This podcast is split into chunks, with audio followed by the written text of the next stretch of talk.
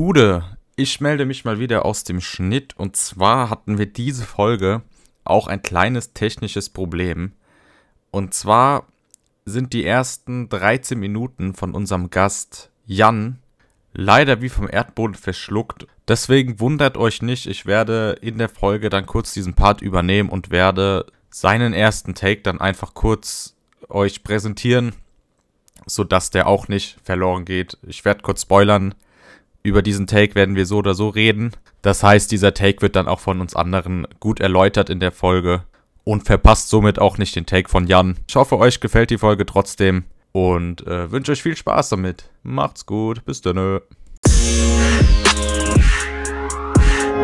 Da sind wir wieder und damit herzlich willkommen zu unserer Special-Folge für die Bundesliga Awards. Wir haben es heute Tatsache geschafft. Wir sind mehr als drei Leute. Wir sind zu fünft. Alle beisammen. Und damit begrüße ich erstmal den Justus. Was läuft, mein Lieber? Was geht? Ja, äh, da wir letzte Woche wohl ein bisschen Überlänge hatten und ein bisschen ausführlich die ganzen Themen äh, besprochen hatten, haben wir uns ja dazu entschieden, nochmal eine zweite spezielle Folge aufzunehmen. Und wir haben es geschafft, wir sind alle da, wir haben alle die ähm, nochmal die Bundesliga Awards sind die alle durchgegangen. Wir haben alle unsere Listen gemacht, keine Predictions, sondern einfach mal so einen kleinen Recap. Ich freue mich. Wen ich natürlich auch begrüßen will, ist der Jan, der letztes Mal äh, zeitlich verhindert war, aber jetzt haben wir es dann doch gebacken bekommen, dass er auch dabei ist und uns seine Bundesliga Awards auch zeigen kann. Und auch nicht zu vergessen, der Jonas, der diesmal keine Prediction dabei hat, sondern auch seine Bundesliga Awards. Ja, was geht, was geht. Diesmal habe ich es geschafft. Ich freue mich drauf, bin schon gespannt, was ihr alle für ja, für Takes habt. Und ja, bin gespannt, wie es wird. So, und eine dürfen wir natürlich nicht vergessen. Last but not least, die Legende des Podcasts, Flo! Jo, ich bin äh, der Uwe, ich bin auch dabei. Was geht ab, meine Freunde? Ey, ich hab richtig Bock, gell? Also ich war wirklich seit zwei Wochen, seit ich angefangen habe, diese Liste zu machen, ne? Ich bin mies gehypt auf diese Folge. Vor allem, weil ich halt so gespannt bin, so was ihr da habt. Ich hab so Bock, ich hab so Bock. Ähm, als erstes gehe ich, glaube ich, erstmal die Kategorien durch, die wir überhaupt haben. Bevor wir dann letztendlich äh, direkt reinstarten. Vorneweg die Kategorien, die habe ich mir überlegt. Und zwar fangen wir an mit dem Top-Trainer der Saison. Weiter geht es mit dem Flop-Transfer. Mit dem Top-Transfer. The Must Underrated Player. The Must Overrated Player die größte Enttäuschung, die größte Überraschung, die beste Einzelleistung, der beste Torwart, der beste Rookie, der Breakout-Star der Saison 2022-23. Dann kommen wir zum Team of the Season und last but not least der beste Spieler. Da sehen wir uns, oder? Und ich würde sagen, wir fackeln gar nicht lange. Und Freiwillige vor, wer möchte beginnen beim Trainer? Gut, Jan, dann bin ich gespannt. Dann bin ich gespannt. Um es kurz zu machen, Jans Take war tatsächlich Xabi Alonso. Auf jeden Fall auch ein sehr starker Take. Ich meine, gegen Ende war dann doch wieder die Luft raus. Man hatte, glaube ich, als Leverkusen-Fan kurzzeitig doch noch die Hoffnung auf mehr, oder Flo? Ja, aber das war die, die typische Leverkusener Müdigkeit am Ende der Saison. Also die letzten Spiele geht nie was. Das ist, äh, sind wir schon gewöhnt. Naja, aber letztendlich finde ich auch ein sehr, sehr guter Take. Äh, Xabi Alonso auf jeden Fall auch einer meiner Top-Picks gewesen. Aber jetzt bin ich mal gespannt, was der Jonas für einen Top-Trainer hat. Ich habe tatsächlich mich erstmal recht schwer getan, hatte so drei zur Auswahl, aber habe mich am Ende auch für Xabi Alonso tatsächlich entschieden. Ähm, ich finde eigentlich, also was Jan schon gesagt hat, da kann man nichts hinzuzufügen. Eine sehr starke Saison dann gespielt, äh, wie er dann Leverkusen übernommen hat. Man kann auf jeden Fall, denke ich, als Leverkusen-Fan sich auf die nächste Saison freuen. Ich denke auch, dass Leverkusen auf jeden Fall ähm, da oben mitspielen wird. Ich denke, für mich auch ein Kandidat für die Champions League. Und ähm, generell der Spielstil, den Xabi Alonso da verfolgt, ist auf jeden Fall sehr, sehr sehenswert und ich habe auch Bock auf mehr. Justus, ziehst du gleich? Ja, ich ziehe nicht gleich. Ich habe auch Xabi Alonso auf meiner Liste gehabt. Ich fand ihn sehr überzeugend. Dennoch hat sich am Ende gegen habe ich mich gegen Xabi Alonso entschieden, weil ich einfach auch vor der Saison schon der Meinung war, dass Leverkusen eine unfassbar gute Mannschaft hat und eigentlich musste sie schon von Anfang an dastehen, wo sie am Ende steht. Und deswegen habe ich mich dann dennoch gegen Xabi Alonso entschieden. Dann hatte ich auch noch überlegt, ob ich mit äh, Baumgartner gehe von Köln, aber habe mich auch gegen ihn entschieden, weil für mich auch so ein bisschen mein Überraschungstrainer der Saison am Anfang der Saison noch beim anderen Verein unter Vertrag gewesen, Mitte der Saison gewechselt. Ähm, ich habe mich für Thomas Reis entschieden. Er hat den Schalkern eine Idee des Spiels wiedergegeben. Man hat gesehen, dass sie unter Thomas Reis auf jeden Fall einfach deutlich besser gespielt haben als vorher. Sie hatten vorher einfach keine Idee. Es war einfach nur ein Haufen Spieler auf den Platz geworfen, spielt mal. Und zum Ende der Saison hin, auch vor allem nach der Rückrunde, hat Schalke ja genau wie Dortmund genauso einen, ähm, einen Run gehabt, wo sie einfach auch keine Gegentore bekommen haben. Meistens haben sie vielleicht auch keine geschossen. Aber solange du halt keine Tore bekommst, kriegst du ja immerhin irgendwie Punkte. Und ich finde, vor allem aus der Rückrunde kamen die Schalker unfassbar gestärkt und ich war echt beeindruckt davon, was dann noch aus dem aus dem Team gemacht wurde und es ist am Ende hart gewesen, dass sie leider doch abgestiegen sind. Das Endprogramm hat halt Schalke einfach nochmal das Knick gebrochen. Das war halt das Problem, dass sie so starke Teams am Ende noch hatten. Ähm, andererseits wäre Schalke oder wäre er auch schon früher bei Schalke gewesen, was ja auch nicht unbedingt möglich war, weil er ja auch vorher noch bei Bochum war. Aber ich glaube, hätte er mehr Zeit mit dem Team bekommen, dann wäre da sogar noch mehr draus geworden und dann wäre ich auch der sicheren Überzeugung, dass sie den Klassenerhalt geschafft haben. Und deswegen bin ich für Thomas Reis. Sehr, sehr starker Take, sehr starker Take. Vielleicht kommen wir da später noch drauf zu, zurück. Ich weiß es nicht. Flo, wer ist ja, es bei dir ähm, geworden? Bei mir steht da so ein Xabi Alonso in der Liste aus äh, gegebenen Gründen, die wir gerade schon so zweimal ungefähr gehört haben. Ähm, Leverkusen als 17. übernommen, bis auf den sechsten Tabellenplatz vorangetragen. Ähm, das Argument, dass äh, Leverkusen da hätte stehen sollen, zählt für mich halt dementsprechend eben noch stärker für Schabi, weil er halt eben den Weg dahin geebnet hat. Ähm, weil das musst du trotzdem erstmal mit einer Mannschaft machen, die quasi so geschwächt ist mental, dass man eigentlich da oben stehen soll, aber auf dem 17. Platz steht. Ähm, das hat er geschafft und deswegen ist er für mich dieses Jahr in der Bundesliga der beste Trainer gewesen. Und da seid, seid ihr euch alle ziemlich einig. Aber wie gesagt, Sabi Alonso auch einer, der auf meiner Liste stand. Letztendlich wurde es nicht, es wurde ein anderer. Es wurde ein Trainer von einem Absteiger. Und es ist nicht Paul Dardai. es ist auch Thomas Reis. Also, der hat die auf dem 18. Platz am 12. Spieltag übernommen, wo Schalke mit sechs Punkten wirklich abgeschlagen letzter war und äh, hat dann in der Rückrunde 22 Punkte geholt und ist somit auch auf Platz 8 in der Rückrundentabelle mit den Schalkern. Er hat insgesamt in 23 Spielen 10 verloren und davon waren halt auch 5 in der Hinrunde. Also er hatte der Rückrunde einfach nur 5 Spiele verloren und das ist mit dem Kader, den Schalke hat, ist das bärenstark. Und 6 Spiele gewonnen, 7 unentschieden das ist top.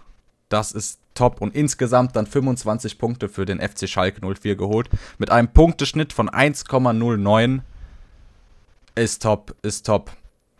Würde die Tabelle erst ab dem 12. Spieltag zählen, also ab dem Reis da wäre, hätte Schalke sich souverän auf Platz 14 gerettet.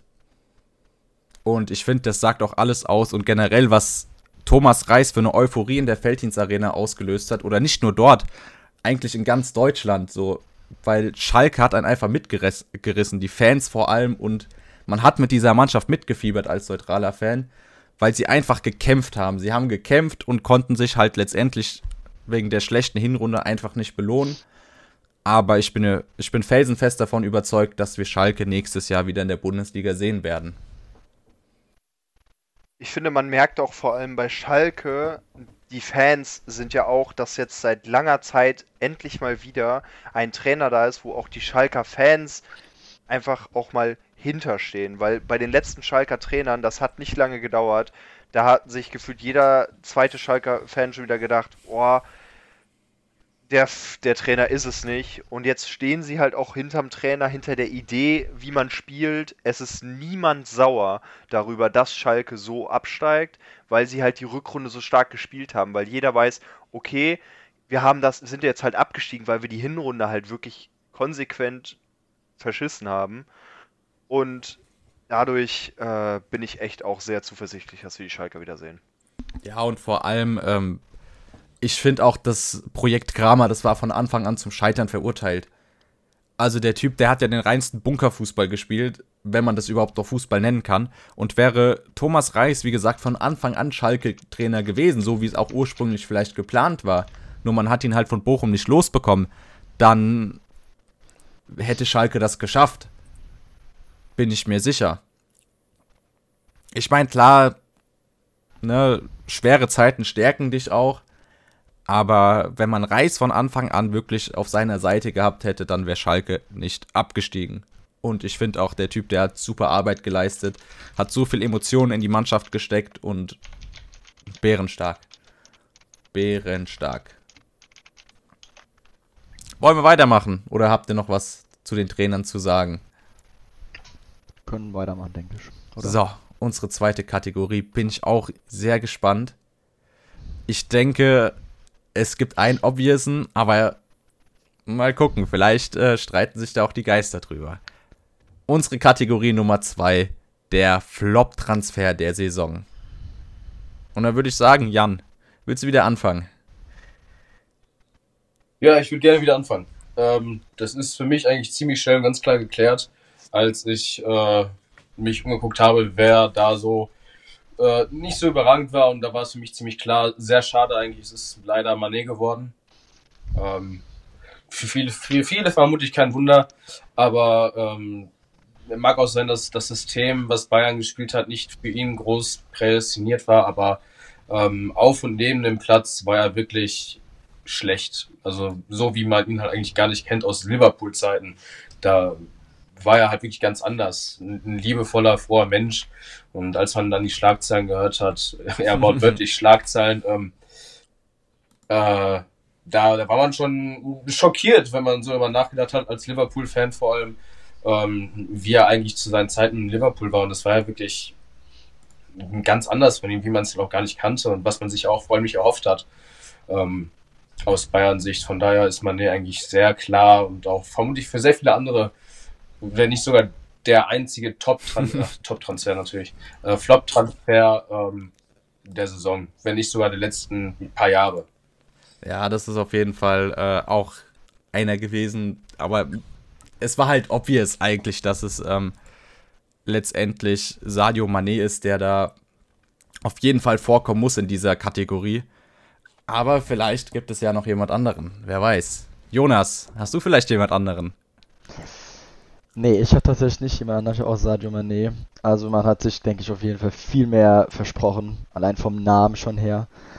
Ähm, am Ende hat es halt nur für, was ich eigentlich nicht schlecht finde, halt nur für sieben Tore und fünf Vorlagen gereicht, aber für einen Spieler wie Sadio Mané, wo man eigentlich weiß, was für eine Qualität er hat, ist es einfach sehr enttäuschend, ähm, ja, weshalb er einfach der Flop-Transfer ist dieses Jahr. Ich meine, man muss zumal auch sagen, er war ja auch verletzt, ne? Also er hatte ja schon eine längere Verletzungspause von, glaube zwei Monaten gehabt. Aber äh, da hat auch ein Nkunku zum Beispiel gezeigt, wie man aus so einer Verletzungspause wieder rauskommen kann. Und ich glaube, durch diese negativen Schlagzeilen auch äh, hat man Sadio Mané noch so ein bisschen diese Selbstverständlichkeit und dieses Selbstvertrauen genommen, sodass er halt nie aus diesem Loch noch rausgekommen ist. Weil am Anfang sah es ja gar nicht so schlecht aus. Ne, ich ich glaube, der hat in den ersten paar Spielen hat er ja seine vier, fünf Tore gemacht, aber danach kam halt nichts mehr so und es kam halt auch immer mehr Gegenwind von den Medien und ich glaube, das war was, was den Sadio Mané dann letztendlich sehr, sehr verunsichert hat und so konnte er nie wieder zur alter Stärke zurückfinden. Justus. Leider. Leider ja. Ich kann euch in jedem Punkt bei Sadio Mané nur zustimmen weil es stimmt halt, ich brauche das jetzt nicht nochmal alles wiederholen. Ihr habt das wirklich komplett auf den Punkt gebracht. Nur ich habe ihn nicht genommen. Ich habe mich gegen ihn entschieden, einfach um mal auch andere Namen reinzubringen, weil er so auf der Hand lag, dass ich mich gegen ihn entschieden habe. Ich bringe mal nur so ein paar Statistiken mit. Du holst einen Stürmer, er macht 19 Spiele von 33 möglichen, macht zwei Tore, eine Vorlage. Du ähm, drittelst den Marktwert. Das ist schon, das ist schon eine harte Ansage. Es ist nicht Davy Selke. Es ist ein, er hatte einen, Marktwert von 3 Millionen, du hast ihn für 5,1 Millionen geholt. Es ist Anthony Modest für Dortmund, der einfach nicht eingeschlagen ist. Und es hat nicht funktioniert. Man hat sich am Anfang der Saison zwei neue Stürmer geholt. Man hatte erst äh, Aller, der hatte dann ja seine Diagnose bekommen. Dadurch äh, hat man noch Modest geholt. Ich meine, dass Modest nach Aller geholt wurde, als sozusagen Ersatzlösung mehr oder minder.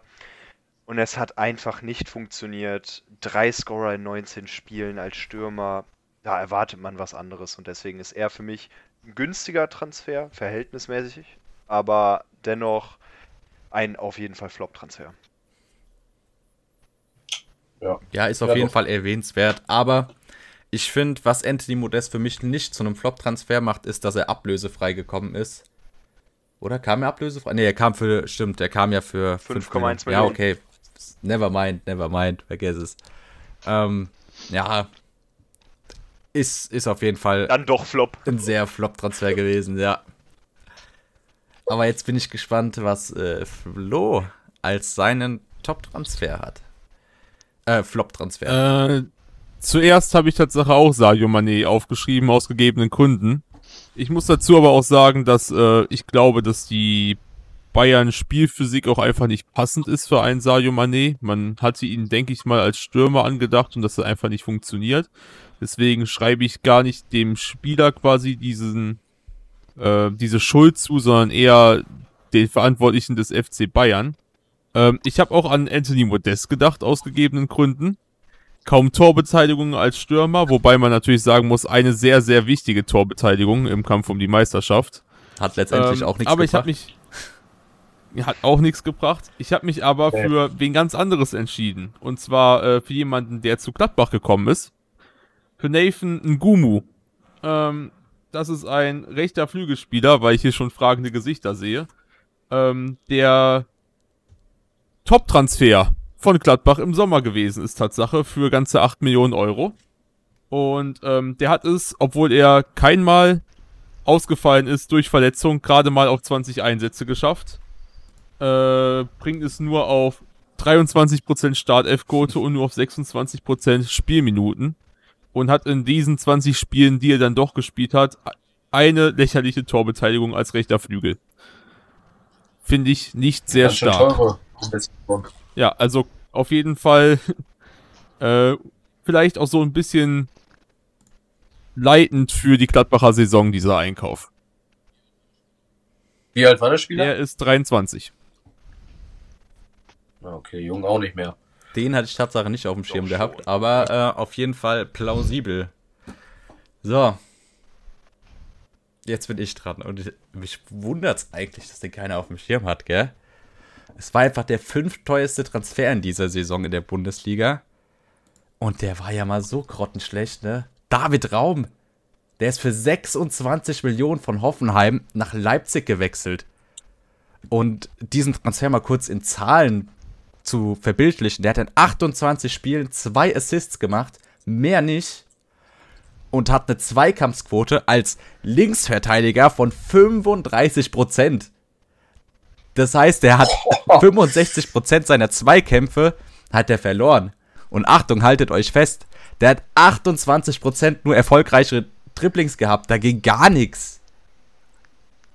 Und. Dafür hast du 26 Millionen bezahlt. Ich meine, der hat letzte Saison bei Hoffenheim war der bärenstark. Also der hat in 32 Spielen drei Tore und 13 Assists gemacht, was als Rechtsverteidiger vollkommen stark ist.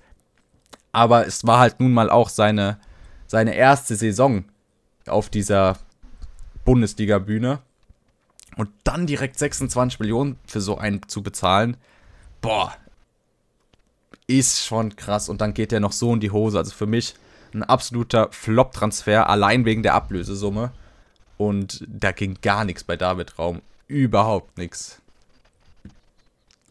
Ja, ich habe es auch gar nicht verstanden aus, aus Leipziger Sicht. Also, man hatte einen Angelino, der bärenstark ist auf der Linksverteidigerposition, der auch einen guten Strahl hat und dann holt man sich da so einen Raum und Angelino geht nach Hoffenheim. Ja, Jo, bei, bei Hoffenheim ja auch nicht gerade eingeschlagen ist.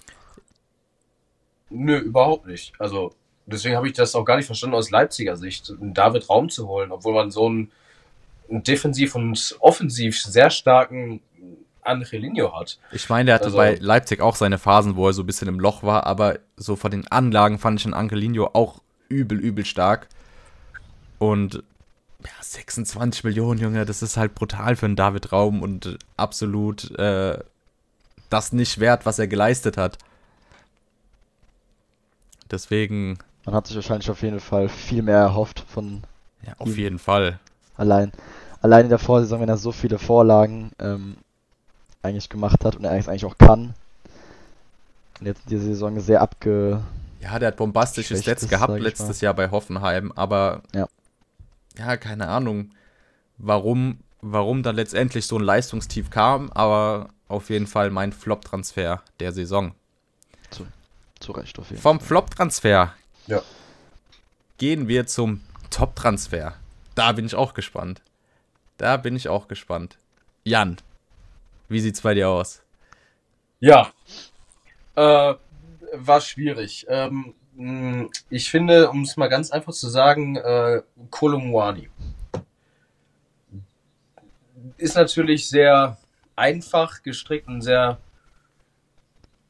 ja, kurz gedacht, aber ähm, man hätte, glaube ich, nie gedacht, dass dieser junge Spieler, äh, der, glaube ich, aus Frankreich kam, den, den keiner kannte, dass der so dermaßen einschlägt in seiner ersten Saison.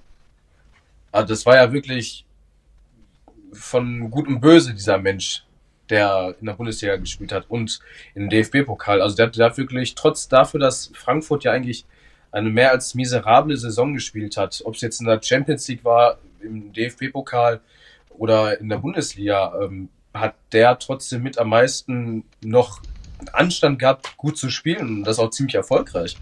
Also ich glaube, ich, ich habe die Zahl jetzt gerade gerade nicht im Kopf, aber äh, ich glaube, der hatte irgendwie 16 Tore und 17 Torvorlagen oder so die Richtung.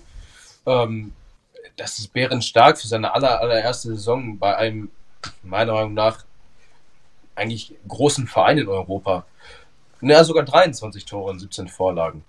Und äh, da muss ich sagen, Hut ab. Das schafft nicht jeder in seiner ersten Saison in der Bundesliga vor allem und zu Recht äh, für viele vielleicht auch dann auch einer der Top-Transfers. Zumal äh, sein Marktwert ist ja auch um Mengen in die, in die Höhe gestoßen. Und stell dir mal vor, der hätte damals bei der WM dieses Tor gemacht, kurz vor Schluss. Was meinst du, was dann los wäre Ja. bei Kolo Moani? Und Ja, ich glaube, Real Madrid, Manchester City und so, die, ich meine, die, die stehen jetzt schon Schlange, machen wir uns mal nichts vor, aber ich glaube, äh, dann erst recht. Also dann würde er jetzt nicht wie jetzt gerade irgendwie so 65, 70 Millionen kosten. Ich denke mal, dann würde er schon so 70, 80 Millionen Marktwert haben und äh, der wird auch noch erreichen, der wird auch noch größer werden. Ähm, ich bin gespannt. Der Spieler macht auf jeden Fall Lust auf mehr in der nächsten Saison oder auf die nächsten Saisons besser gesagt. Ähm, ob der lange in Frankfurt bleibt, wenn er so weiter kickt, wage ich zu bezweifeln. Ähm, aber der macht Spaß, der Spieler. Und äh, ich glaube, man kann sich nur positiv überraschen zumindest auch ein sehr gutes Investment der Eintracht. Ne? Also man wird sich auf jeden Fall eine goldene Nase an ihm verdienen können. Vor allem, weil ja jeder Cent plus ist bei ihm. Ja, ey, du hast den ablösefrei. Ge- also ist auf jeden Fall. Ja, man kann. ähm, Ich würde auch sagen, es ist der beste Transfer, aber ich wollte da wieder nicht was Obvious nehmen, deswegen habe ich auch wieder was anderes. Aber ich kann, kann dir da nur die Hand schütteln bei dem Take und ähm, er ist wirklich mit der beste Transfer diese Saison gewesen. Und vor allem war er auch einfach die Lebensversicherung der Eintracht. Also ohne die Tore und Assists von einem Kolo Moani würden wir die Eintracht in der Versenkung sehen, also vielleicht auf Platz 12, 13, wie auch immer. Also ich glaube nicht, dass sie dann europäisch so mit dabei wären, wie sie es dann letztendlich dann doch noch geworden sind. Deswegen ähm, Weltklasse-Saison von Kolomoani, Weltklasse. Sowohl national als auch international immer dabei gewesen und top. Jonas, dein Take? Ja, ich glaube, es ist keine Überraschung. Ich habe tatsächlich auch Kolomoani. Ich fand es tatsächlich nicht so leicht, sich äh, auf jemand anderen da ähm, festzulegen, außer für ihn. Wie aber alles schon gesagt wurde, er kam ablösefrei, kam, hat so eingeschlagen direkt wie eine Bombe und hat Scorer gesammelt wie am Fließband. Ähm, ja, also ich kann dazu eigentlich nicht mehr sagen. Kann ich dir genauso die Hand schütteln. Also Kolo Moani wären stark gewesen. Dann bin ich mal gespannt, was der Justus hatte. Ich hatte Kolumuani. Aber mit genau derselben Begründung wie du habe ich mich auch noch mal im letzten Moment tatsächlich während der Aufnahme dagegen entschieden. Gegen Kolumuani. Und ich ähm, habe mich für einen ebenfalls ablösefreien Transfer entschieden. Von ja, Matthias Ginter. Ich habe mich für Ginter entschieden. Man hat ihn ablösefrei holen können. Ähm, zu, äh, was soll ich sagen? Er hat keine Minute verpasst. Er hat jede Minute gespielt. Er hat eine 100% Startelfquote, 100% Spielminuten. Er hat 5 Torbeteiligungen als Innenverteidiger. Ich meine, was willst du mehr? Was möchtest du mehr von einem Spieler, der vieles erreicht hat in seinem Leben? Er ist Weltmeister, er ist DFB-Pokalsieger und er hat sich nochmal entschieden, nach Freiburg zu gehen. Und ähm, ja, also ich bin echt, echt überzeugt diese Saison von Ginter. Ich hätte nicht gedacht, er war wirklich ein, ein Kernpunkt in der Verteidigung von Freiburg. Ein wirklich ein großer Grund, warum sie auch so gut dastehen, wie sie da stehen. Bin ich der festen Überzeugung. Ähm, wenn ein Spieler 100% spielt, dann zeigt man einfach, er ist wichtig, er ist etabliert als Neuzugang. Ja, für mich der Top-Transfer, kostenloser Transfer, Matthias Ginter. Starker Ich nehme keinen Podcast mehr mit dir auf, ey. Ich lasse es einfach. Ich nehme keinen Podcast mehr mit dir auf. Naja. Wollen wir mal gucken, was ich von dem Take so halte. Flo, was ist denn dein Take? Ja. Also, obviously wäre natürlich äh, ein äh, Kolomwani gewesen, der ablösefrei zur Eintracht kam und jetzt mittlerweile 65 Millionen Mark wert hat. Ähm, ich habe mich aber situationsbedingt für einen Wintertransfer entschieden. Ähm, und zwar für Jonas Omlen. Der kam nämlich so gesehen auch ablösefrei zur Borussia nach Gladbach ähm, da zuvor Jan Sommer für 9 Millionen an Bayern München verkauft wurde. Eigentlicher Top-Torwart, äh, der super lange schon bei Gladbach gespielt hat und deren feste Nummer 1 war. Bayern war aber hartnäckig und wollte ihn unbedingt haben, also hast du einen der äh, Spieler, der kurz vor Vertragsende stand, äh, 34 Jahre alt für 9 Millionen nach Bayern geschickt. Diese 9 Millionen hast du super reinvestiert in einen 29-jährigen Torwart äh, aus der Schweiz und diese Summe an Montpellier übergeben und äh, hast dafür einen soliden Torhüter bekommen. Ich weiß nicht, ob man den unbedingt mit äh, Sommer direkt vergleichen kann, aber ich glaube auch so weit steht er ihm nicht nach. Ähm, hat leider nur 15 Spiele spielen können, da er vier verletzt ausfiel. Äh, aber überzeugen konnte er vor allem durch veraltete Großchancen, wo er definitiv oberes Mittelfeld der Bundesliga erreicht hat. Als äh, Torwartstatistiken. Genau, das ist mein Top-Transfer dieses Jahr. Ich glaube, da hat sich jemand ganz schön mit Gladbach auseinandergesetzt, kann das sein? Eventuell. auf jeden Fall auch ein sehr starker Take. Jonas Omlin auf jeden Fall ein ehrenwürdiger Ersatz für Jan Sommer. Und ich denke auch, dass wir mit dem noch lange Spaß in der Bundesliga haben werden, auf jeden Fall. Aber ich habe natürlich auch noch meinen Top-Transfer. Und äh, wie kann es denn anders sein? Justus hatte mir schon vorweggenommen. Matthias Ginter. Und für mich absoluter Top-Transfer. Also auch knapp hinter Kolobuani, aber ich wollte ihn unbedingt nehmen. Weil, Junge, er hat Fußball einfach durchgespielt, so. Also mehr oder weniger, aber es ist wirklich bärenstark. Er hat einen Transferwert von 18 Millionen gehabt und ist ablösefrei zu Freiburg gegangen obwohl er Angebote aus Italien von Inter Mailand zum Beispiel hatte oder auch aus der Premier League, er hat sich für seinen Herzensclub entschieden und hat eine dermaßen starke Saison gespielt. Wie Juste schon gesagt hat, er hat, ist der einzige Feldspieler, der keine eine Spielminute verpasst hat. Um genau zu sein, hat er 3060 Einsatzminuten gehabt. Das ist 100%. Mehr geht nicht. Und ähm, dabei auch vier Tore gemacht, ein Assist gehabt, eine Passquote von 83% und nur drei gelbe Karten. Das musst du auch erstmal schaffen, wenn du so viel spielst und nur drei gelbe Karten als Innenverteidiger sammelst. Das ist top. Mit einer Zweikampfquote von 63%. Einer der wichtigsten Dreh- und Angelpunkte bei den Freiburgern. Vor allem nicht nur spielerisch hat er der Mannschaft weitergeholfen, sondern auch mental. Es war ein Anführer, der vorne rangegangen ist, wenn es auch mal schlecht lief. Er war immer da, immer da. Und ihm tut es auch sehr, sehr gut, dass er in dieser Saison dann auch verletzungsfrei geblieben ist und somit wirklich der Anführer von SC Freiburg sein konnte und ihn somit auch wieder ins europäische Geschäft helfen konnte. Und somit spielt auch Matze Ginter jetzt international, auch wenn er nicht bei Inter spielt. Und ähm, hat es mit seinem Herzensclub geschafft. Und ich glaube, das ist viel, viel mehr wert, als wenn du da, keine Ahnung, wie viel Millionen mehr verdienst, sondern du hast deinen Traum mit deinem Herzensclub geschafft. Weil wenn wir mal überlegen, der ist von Freiburg gegangen, der war Freiburg ein Abstiegskandidat. Da sind die von Saison zu Saison, sind die da unten rumgedümpelt und sind halt auch oft genug abgestiegen.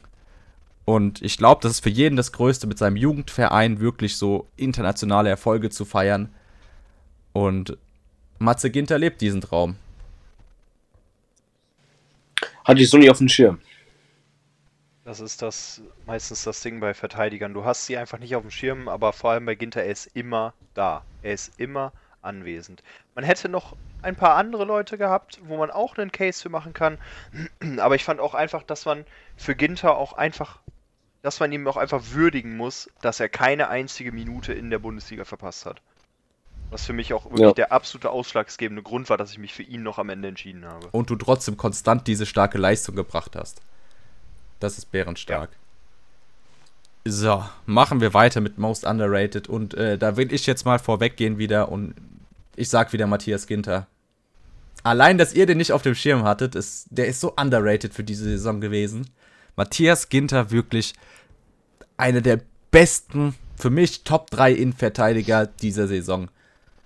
Und deswegen auch für mich the most underrated Spieler dieser Saison. Jetzt bin ich mal gespannt, was der Jan hat.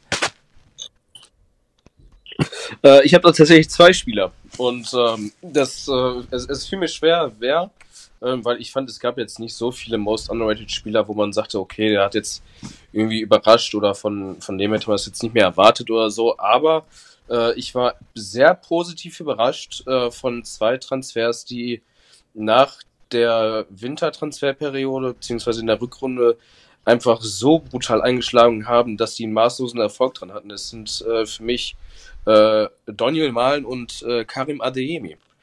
Ähm, was, was die in der Rückrunde gezaubert haben für Dortmund, das war schon bärenstark. Und ich glaube, das hätte man sich zwar vielleicht auch am Anfang der Saison äh, schon erhofft, bei Malen schon eine Saison vorher.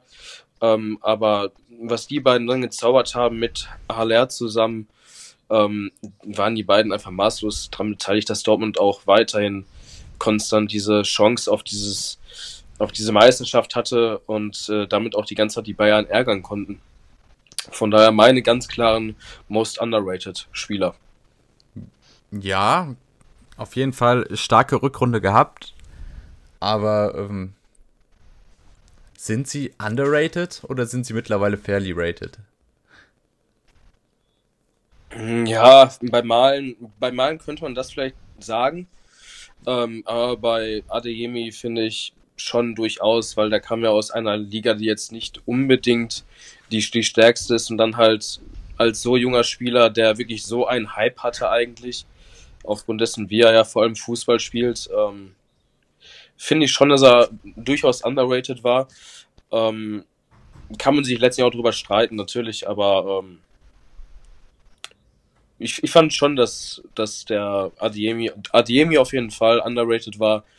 Bei Malen, ja,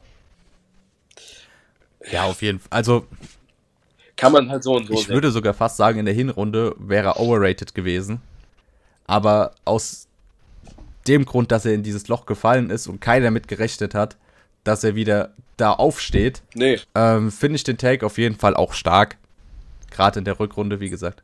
Also ich hätte auch gedacht, dass ich hätte auch gedacht, dass der Malen einfach ja nächste, nächste Saison safe verkauft werden wird.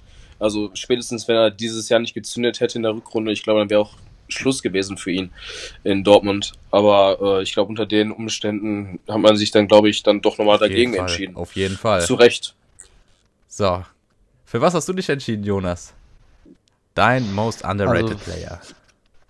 Ja, bei mir standen zwei Spieler zur Auswahl. Ähm, einmal war es Jonas Hofmann, aber ich muss sagen, ich glaube, mittlerweile kriegt er auch die Anerkennung, die er bekommen soll, auch sollte. Ich habe tatsächlich, da habt ihr alles schon zugesagt, auch Matze Ginter. Also, weil er einfach eine starke Saison gespielt hat bei Freiburg. Also, ja, ich glaube, ich brauche nichts wieder zu, äh, hinzuzufügen, habt alles schon gesagt und ja, deswegen ist er für mich der most underrated Spieler der Saison.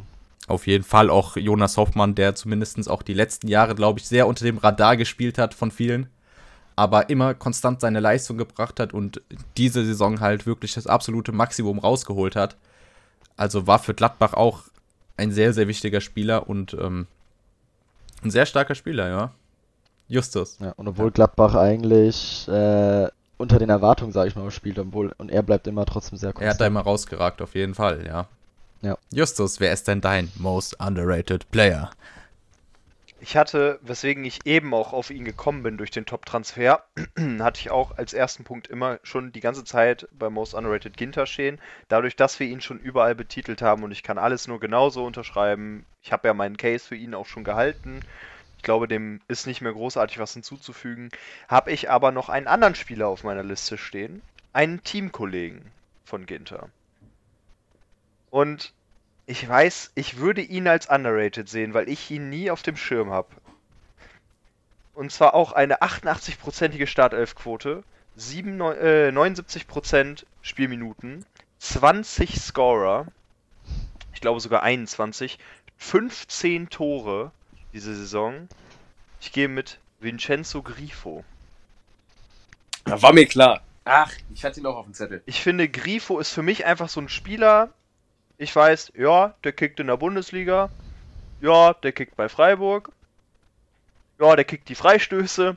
Aber mehr habe ich halt zudem nicht so in der Verbindung. Und als ich dann nochmal geguckt habe, dass er ja zweiter, also mehr oder minder zweiter Platz in der Topscorer-Liste war, weil sich den Platz 1 ja zwei Leute teilen, fand ich, war ich dann auch überrascht einfach davon, dass er einfach Zweiter in der Torschützenliste ist und für mich deswegen auch in, für mich in Most Underrated auftauchen sollte, weil er mich überrascht hat mit seiner Leistung. Jo. Durchaus verständlich. Ich meine, brauchen wir uns nicht drüber streiten, er hat eine bärenstarke Hinrunde gespielt. In der Rückrunde, klar, hat er ein bisschen abflachen lassen, aber dennoch ein wichtiger Bestandteil der Freiburger Mannschaft gewesen. Und somit auch völlig zu Recht. Eventuell auch underrated, ne? Flo, Ich habe äh, auch zwei Spieler. Ähm, auf einen habe ich mich ein bisschen mehr fokussiert. Deswegen nenne ich den anderen zuerst. Äh, ein Pick wäre Marius Wolf gewesen, ähm, der auch aus der Senke quasi wieder auferstanden ist. Der galt mal als riesengroßes Talent damals in Frankfurt, bevor er dann gewechselt ist. Ähm, der ist jetzt mittlerweile als Rechtsverteidiger unterwegs und hat es bis in die Nationalmannschaft gesch äh, geschafft. Äh, steht da unter anderem auch heute Abend in der Startelf.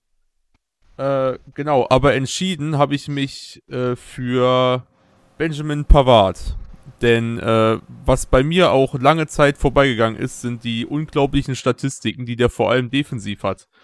Ähm, der hat eine extrem solide Passquote, zählt dazu in den Top 10 der Bundesliga. Seine Zweikampfquote äh, ist fast ungeschlagen, da ist er Platz 3 in der Bundesliga.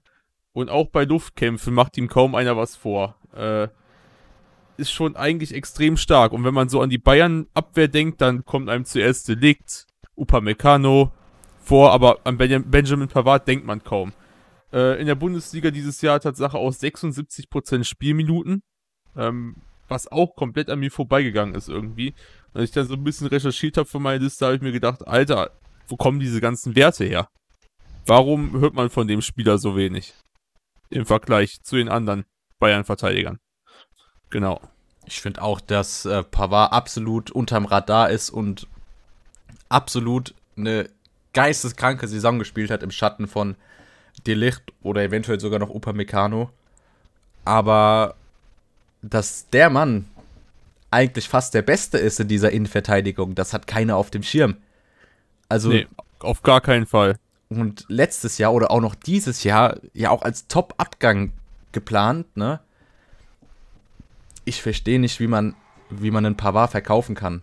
Er ist flexibel einsetzbar, hat Top-Werte und ist meiner Meinung nach auch besser als Upamecano. Deswegen, Ja, man sieht es dann in Frankreich. Also in Frankreich hatte, macht er eine bärenstarke Leistung. Also, und das, ich weiß nicht, glaube ich sogar zwischen als Rechtsverteidiger mal als Innenverteidiger, aber was der Typ auch offensiv für brutale Qualitäten hat, das, das du ja kaum so als Rechtsverteidiger. Vielleicht noch ein Trent Alexander Arnold, aber das war es dann halt auch schon wieder. Also der Typ ist wirklich eine Macht in der Innenverteidigung, das hätte man auch nicht so gedacht. ich meine, Gerade weil er körperlich, körperlich wirkt er ja auch vor allem auch gar nicht so, als wenn er jetzt eine Kante wäre oder so. ich meine, klar, im Spiel Richtung Offensive ist er, ist er nicht der Stärkste. Aber er hat einen brutalen Abschluss als Innenverteidiger. Ja, du musst dir nur das Tor mal angucken, damals 2018 Frankreich gegen Argentinien. Wie der das Ding da reingesammelt hat. Oder generell seine Torausbeute dieses Jahr ist ja auch für einen Innenverteidiger sau stark. Also klar, vier Tore, aber trotzdem so.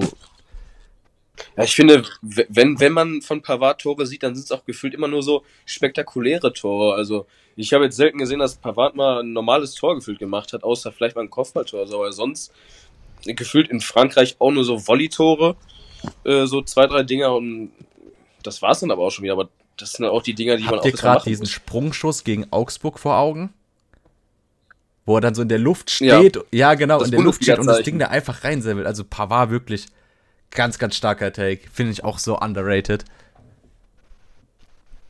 Sehr, sehr underrated, Pavard. So. Ja. Es gibt aber nicht nur underrated Player, sondern es gibt auch overrated Player. Und welcher Spieler war deiner Meinung nach am overratedsten, Jan? Ähm, tatsächlich äh, nicht Manet. Äh, ich glaube, über den kann man viel motzen und äh, sich auch auskotzen vor allem. Aber bei mir war es äh, eigentlich ein Namensvetter. Es war Sane. Ähm, der von, ich finde, von dem hast du eigentlich nichts gesehen. Ähm, ich hatte auch auf dem Schirm Kingsley Coman. Der hatte jetzt auch keine überragende Saison. Aber ähm, bei Sadio Mané, ähm, weiß ich nicht, also entweder ist da voll der Wurm drin oder es passt einfach mittlerweile nicht mehr. Also der Typ ist ja wirklich mehr als ein Auf und Ab. Also was man auch so gar nicht erwartet hätte. Ich meine, bei Manchester City war es ja fast so ähnlich, dass er jetzt auch nicht unbedingt konstant die guten Leistungen gebracht hat, aber ähm, ein Spieler seiner Klasse, der wirklich einen Unterschied machen kann und wirklich Spiel auch alleine für sich entscheiden kann, ähm, habe ich diese Saison überhaupt gar nicht gesehen. Also im, im Vergleich bei Schalke, wie der bei Schalke aufgeblüht hat, da war er natürlich auch noch jünger und hatte noch viel mehr Kämpferherz vielleicht auch und so weiter, aber also, so wie er diese Saison gespielt hat, war jetzt nicht äußerst schlecht, aber es war aber jetzt auch nicht wirklich eine Glanzleistung, also überhaupt Ja, da kann ich dir nur zustimmen. Ich finde auch bei Sané ist es so ein Ding, entweder ganz oder gar nicht. Ne? Entweder hat er die Spiele, wo er komplett abreißt, oder halt Spiele, wo er absolut unsichtbar ist. Ne? Das ist so ein typischer Sané. Ja. Aber er hat nie so diese Ausstrahlung, so, boah, Junge, jetzt bin ich über mehrere Spiele voll dabei, bin einer der tragenden Figuren der Bayern. Das ist bei ihm auf keinen Fall. Ja, mir fehlt auch in gewissen Art auch der Wille dazu. Also, wenn er wirklich sich aufgerumpft hat und wirklich richtig gut gespielt hat, da hat man das auch gesehen, aber wenn er nicht gut spielt, dann sieht man auch wirklich gar nichts von ihm. Dann lass, er, dann lass ihn vielleicht fünf, sechs Ballkontakte haben und das war's dann aber auch schon irgendwie wieder. Dann hörst du nur von der Kommentatorin, ja, Sané am Ball und, und das war's dann aber auch schon. Also viel kam da nicht. Und Ja, er wirkt vor allem sehr lustlos manchmal, ne? Gerade wenn es nicht so läuft bei den Bayern, ist Sané jetzt nicht Ja. unbedingt der, der nochmal die langen Wege geht, sondern man merkt ihm an, wenn er keinen Bock mehr hat. Auf jeden Fall. Der wirkt dann sehr, sehr, sehr trüge und sehr müde vor allem. Also dann macht er auch nicht mehr viel. Der läuft dann mal so ein paar kleine Sprints, aber Mehr ist leider auch nicht Wie ich so in Jonas Gesicht lesen konnte, ich glaube, er hat nämlich auch den guten alten Leroy. Aber Ja, Ja, so hör mir ist auf. es. Bin ich mal Äh, ich gespannt. hab, äh, ja, ich habe irgendwie das Gefühl, Jan und ich haben irgendwie zusammen die Listen gemacht, keine Ahnung. Es ist nicht skriptet. Der Witz.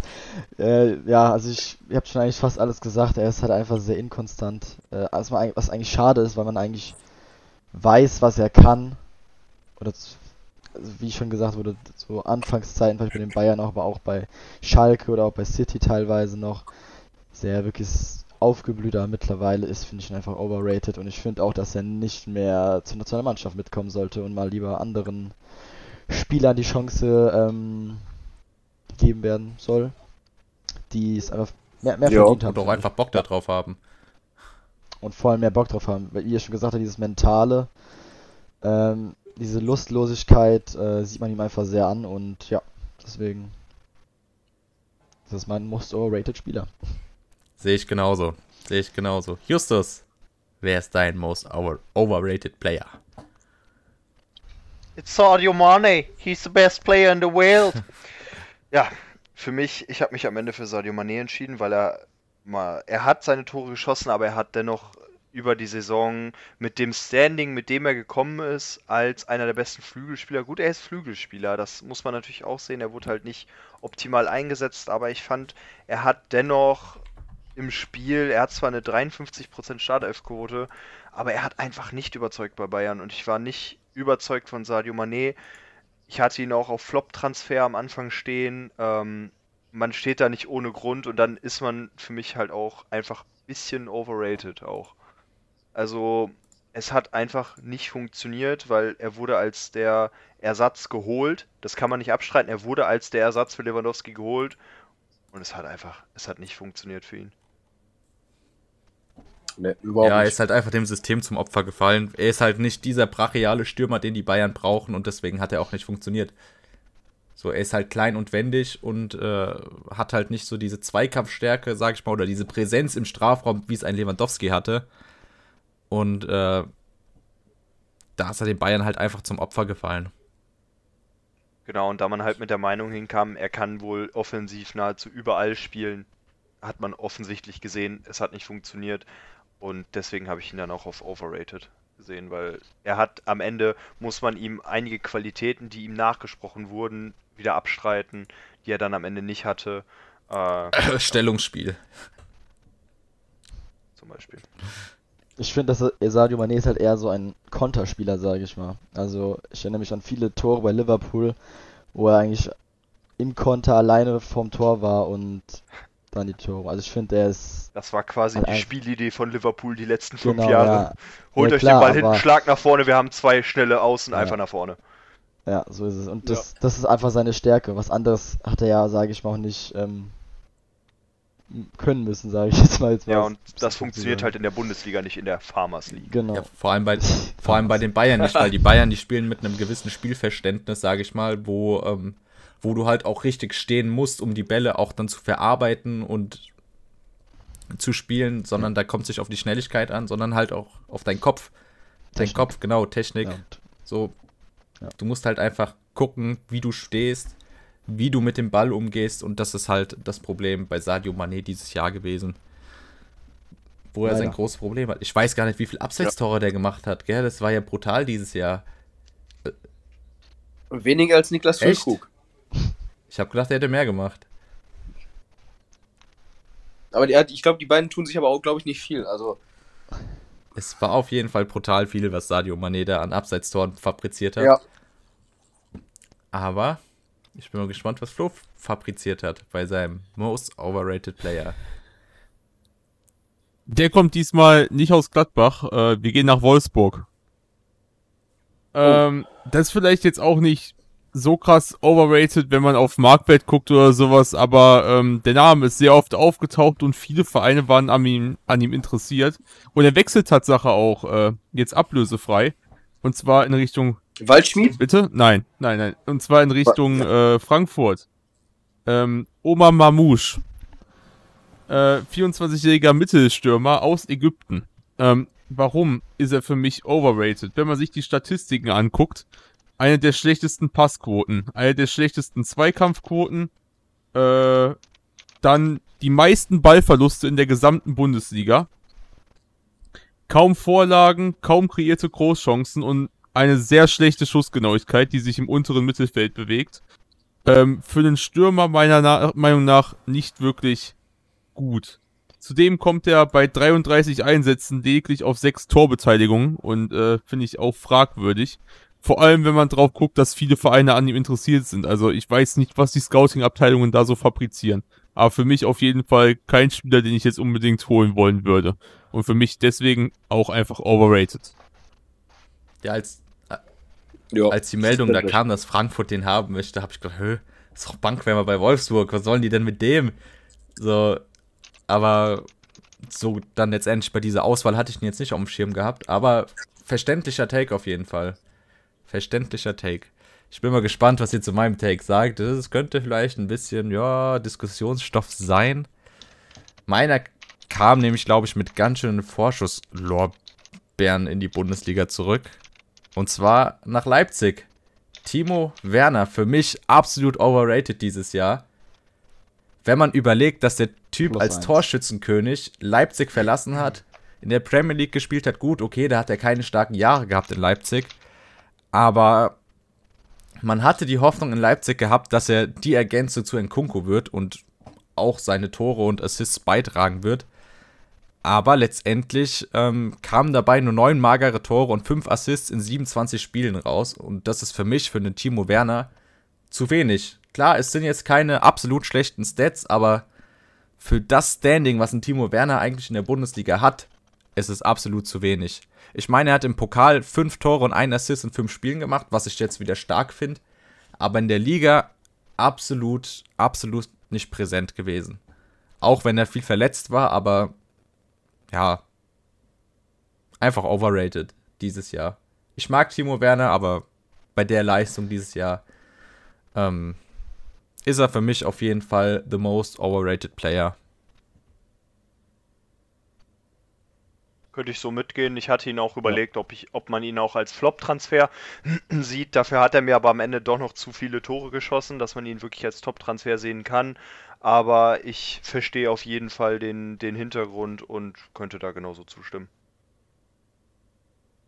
Ich meine, ähm, so als Durchschnitts-Bundesliga-Stürmer sind es Top-Stats. Aber Timo Werner ist halt mittlerweile in so einer Klasse angekommen, dass man ihn schon so zu dem weiteren Kreis in der europäischen Welt, sage ich mal, zählen kann. Und dafür ist es mir zu wenig. Ja, zumindest mit dem Standing, mit dem er da hingekommen ist, war er das auf jeden Fall. Mittlerweile würde ich ihn nicht mehr dazu ziehen. Mittlerweile ist er für mich auch nur noch Bundesliga-Durchschnitt. Ähm, weil die Zeiten sind vorbei, wo er der Topscorer war und alles zerschossen hat. Genau.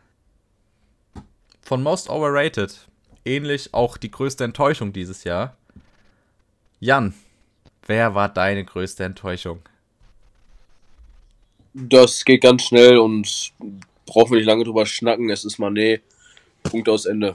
Kennen wir alle. Äh, Thema haben wir schon durchgekaut.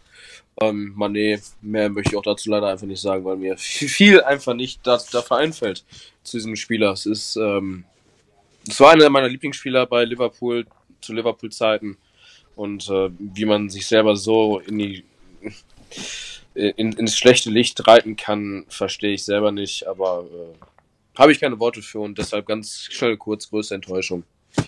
Sadio Ich finde Mané. auch so. Ich glaube, wir alle haben uns gefreut, als es dann hieß, oh, Sadio Mané geht zu den Bayern. Zumindest die, die nicht Liverpool-Fan sind, aber so als Bundesliga-Fan. Du hattest nach langer Zeit mal wieder so einen richtig Weltklasse-Spieler oder so einen Weltklasse-Transfer für die Bundesliga. Und ich glaube, wir haben uns alle, alle sehr viel erhofft davon. Und ich hatte die Bayern auch zum Beispiel als Champions League-Sieger gesehen, durch den Mané vielleicht.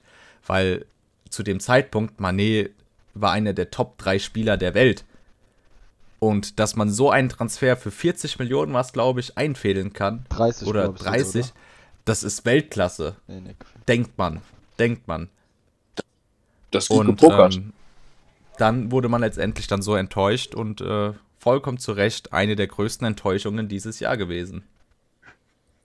Jonas, was war deine Enttäuschung?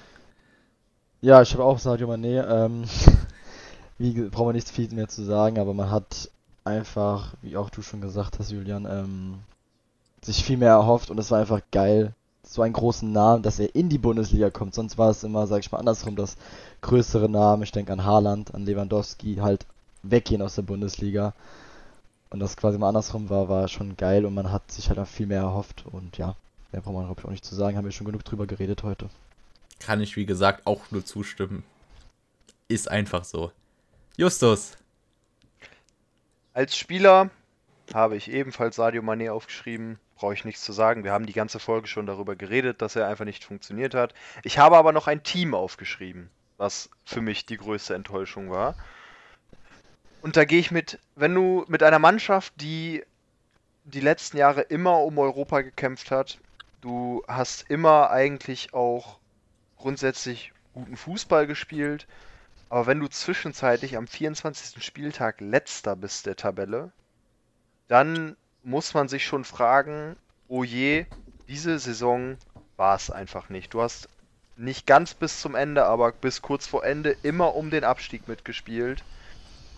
Was halt für eine Mannschaft, die auch immer um Europa mitspielt, einfach nicht der Leistung entsprechend ist. Und deswegen gehe ich mit der TSG aus Hoffenheim. Auf Ja. jeden Fall plausibel.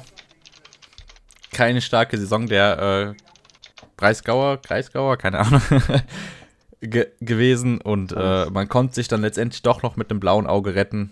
Aber keineswegs eine starke Saison der Hoffenheimer und zu Recht eine der Enttäuschungen dieses Jahr. Flo, was war denn deine Enttäuschung? Gladbach? Die Freiburg, die Breisgau.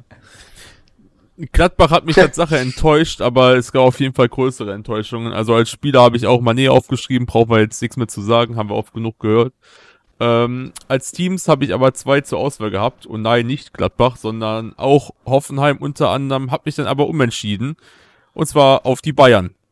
Ähm, klar, die sind Meister geworden, aber für mich alles zusammen eine sauschlechte Saison gespielt. Ähm, auf jeden Fall weit unter dem, was sein könnte.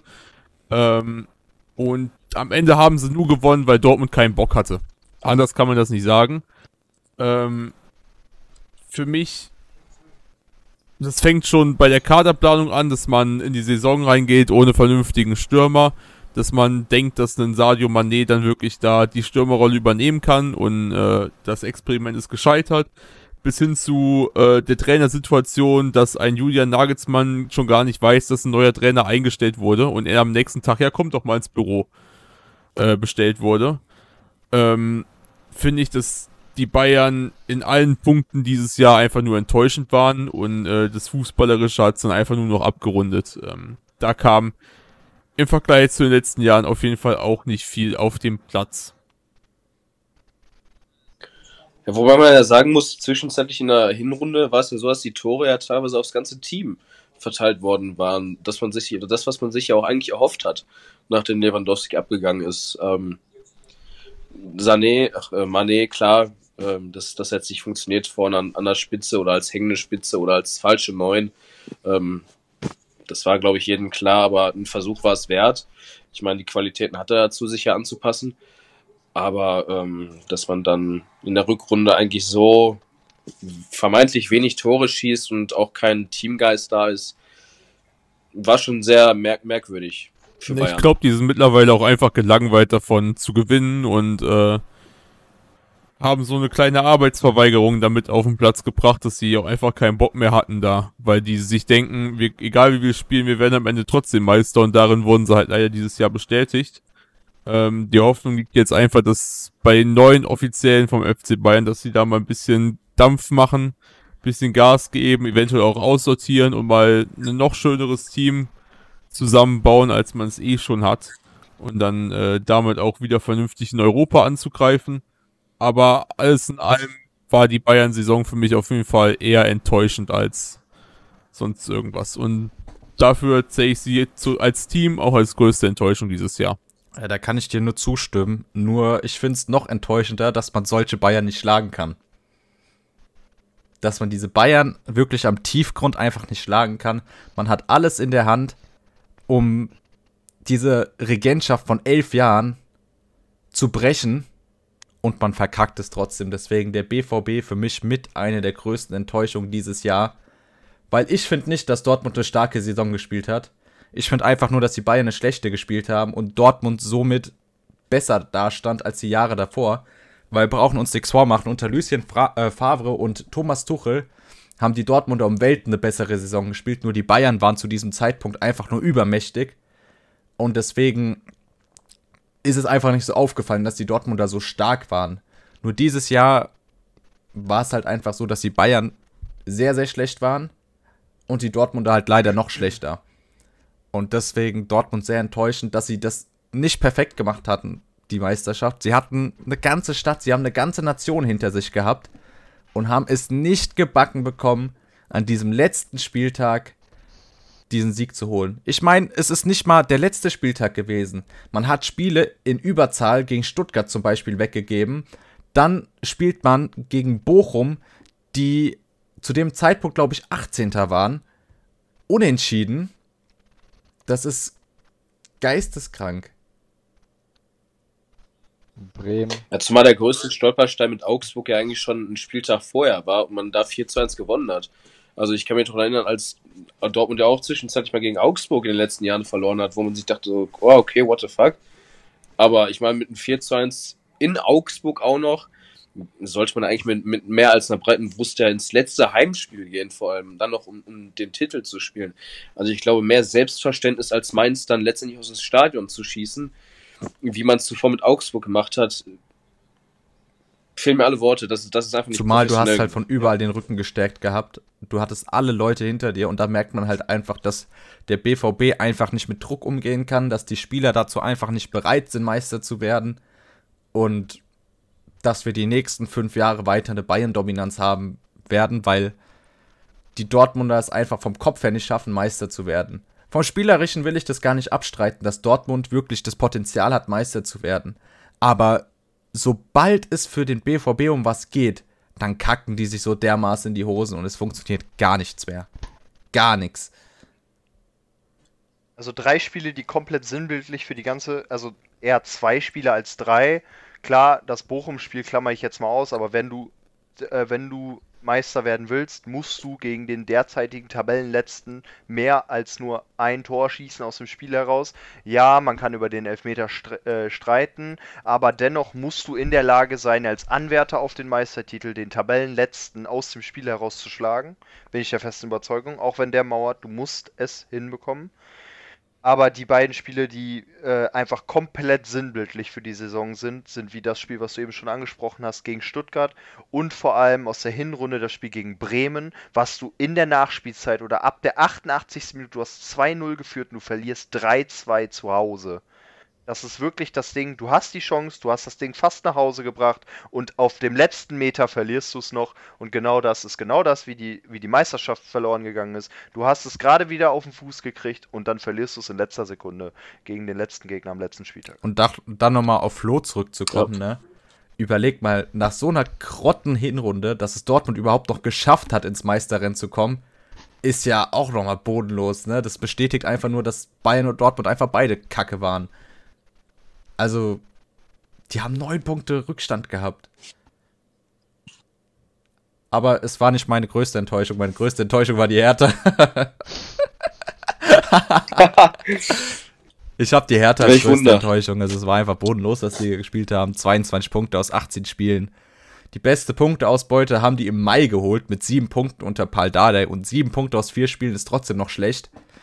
Ähm, man hat den Trainer erst, also Sandro Schwarz, erst am 28. Spieltag entlassen, was für mich auch viel, viel zu spät war. Man hätte einfach viel früher handeln müssen oder man hätte einfach Paul Dardai eigentlich für immer halten sollen und nicht fünfmal rekrutieren sollen. Ähm, deswegen Hertha auch grottenschlecht und was mir auch nochmal zeigt, dass die Hertha eigentlich schon immer auf die Jugend setzen sollte, ist, dass Tjag Ernst am besten spielt, äh, am letzten Spieltag die beste Leistung der ganzen Saison gezeigt hat, auch von den Noten her und äh, somit auch der beste Hertha-Spieler der Saison quasi gefühlt war, weil der war ja bärenstark, der Torwart. Und ich finde, das zeigt halt einiges über die Sachen aus, die bei der Hertha einfach falsch laufen. Man holt alte, alte, vermeintliche Stars, die nicht funktionieren, anstatt halt einfach mal in die Jugend zu investieren. Zumal die Jugend der Hertha eigentlich seit Jahren immer stark war. Also da kamen viele Talente aus der Schmiede der Hertha und dass man diese Spieler einfach nicht an die erste Mannschaft ranführen kann, ist für mich einfach schlecht. Ich habe da als Beispiel Luca Netz, der kam ja auch von der Hertha, bei Gladbach jetzt mittlerweile Stammspieler. Überleg mal, was die Hertha da für einen kranken Linksverteidiger hätte, wenn der, wenn die es gepackt hätten, den einfach hochzuziehen. Ja, man hat sich wenigstens Davy Selke geholt, der ist eingeschlagen. Ah, Selke ist doch zu Köln gegangen. Ah, der ist eingeschlagen wie eine Bombe, ne? Äh, Ja. Nein, also Hertha bodenlos, verdient in der zweiten Liga und äh, wahrscheinlich nächstes Jahr auch noch zweite Liga, denke ich. Aber das ist dann wieder ein Thema für eine andere Folge. Kön könnte Hamburg 2.0 Wenn werden. nicht sogar noch schlechter. So, Ja. von der größten Enttäuschung. Jonas hatte noch ein, hatte noch ein Team, das hat er noch gar nicht. Ja, ich hatte, ich habe ich nicht gesagt, genau. Ich habe noch tatsächlich Gladbach. Ähm, ich finde, die einfach ganz andere Ambitionen haben sollten. So, ich meine, Jahre davor waren sie eigentlich immer Top 6, Top 7 und solche Ansprüche, also haben die eigentlich auch die Ansprüche dafür, äh, dazu als Gladbach. Deswegen finde ich die zehnte Platz ein bisschen enttäuschend tatsächlich. Ja, also es ja, für mich ist Gladbach. Kurz und schmerzlos. So, Ja, verstehe ich aber. auf jeden Gladbach Fall. auch eine, eine Mannschaft, die immer international gespielt hat, immer vertreten war und jetzt auf dem 10. Platz abgeschlagen war, die inkonsequent ohne Ende war. Man gewinnt. Ich glaube, das war das Spiel, hat man nicht 1-0 gegen Bayern gewonnen oder 2-1 und danach irgendwie 5-1 Das- von Mainz oder so wurde man abgeschossen. Ja, irgendwie sowas. irgendwie sowas war in der. Saison, das war irgendwie Ja. komplett, komplett wir, was Bayern- sie gespielt haben. Gegen Bayern rasieren sie ja immer, aber dann gegen den Rest Ja. läuft nichts mehr. Ja. Ich möchte mal eben ganz kurz was einwerfen, da ja parallel gerade das Deutschland-Ukraine-Spiel läuft, wo Deutschland gerade 2-1 hinten liegt. Ja. Ach du Kacke. Durch ein Tor vom 100 Millionen Mann Mudrück. Oh. ui. Und das war, glaube ich, ein Eigentor von Wo Rüdiger. war es das? Okay, bei Ja, Kicker ist es, steht ja, nur ja. Mudrück.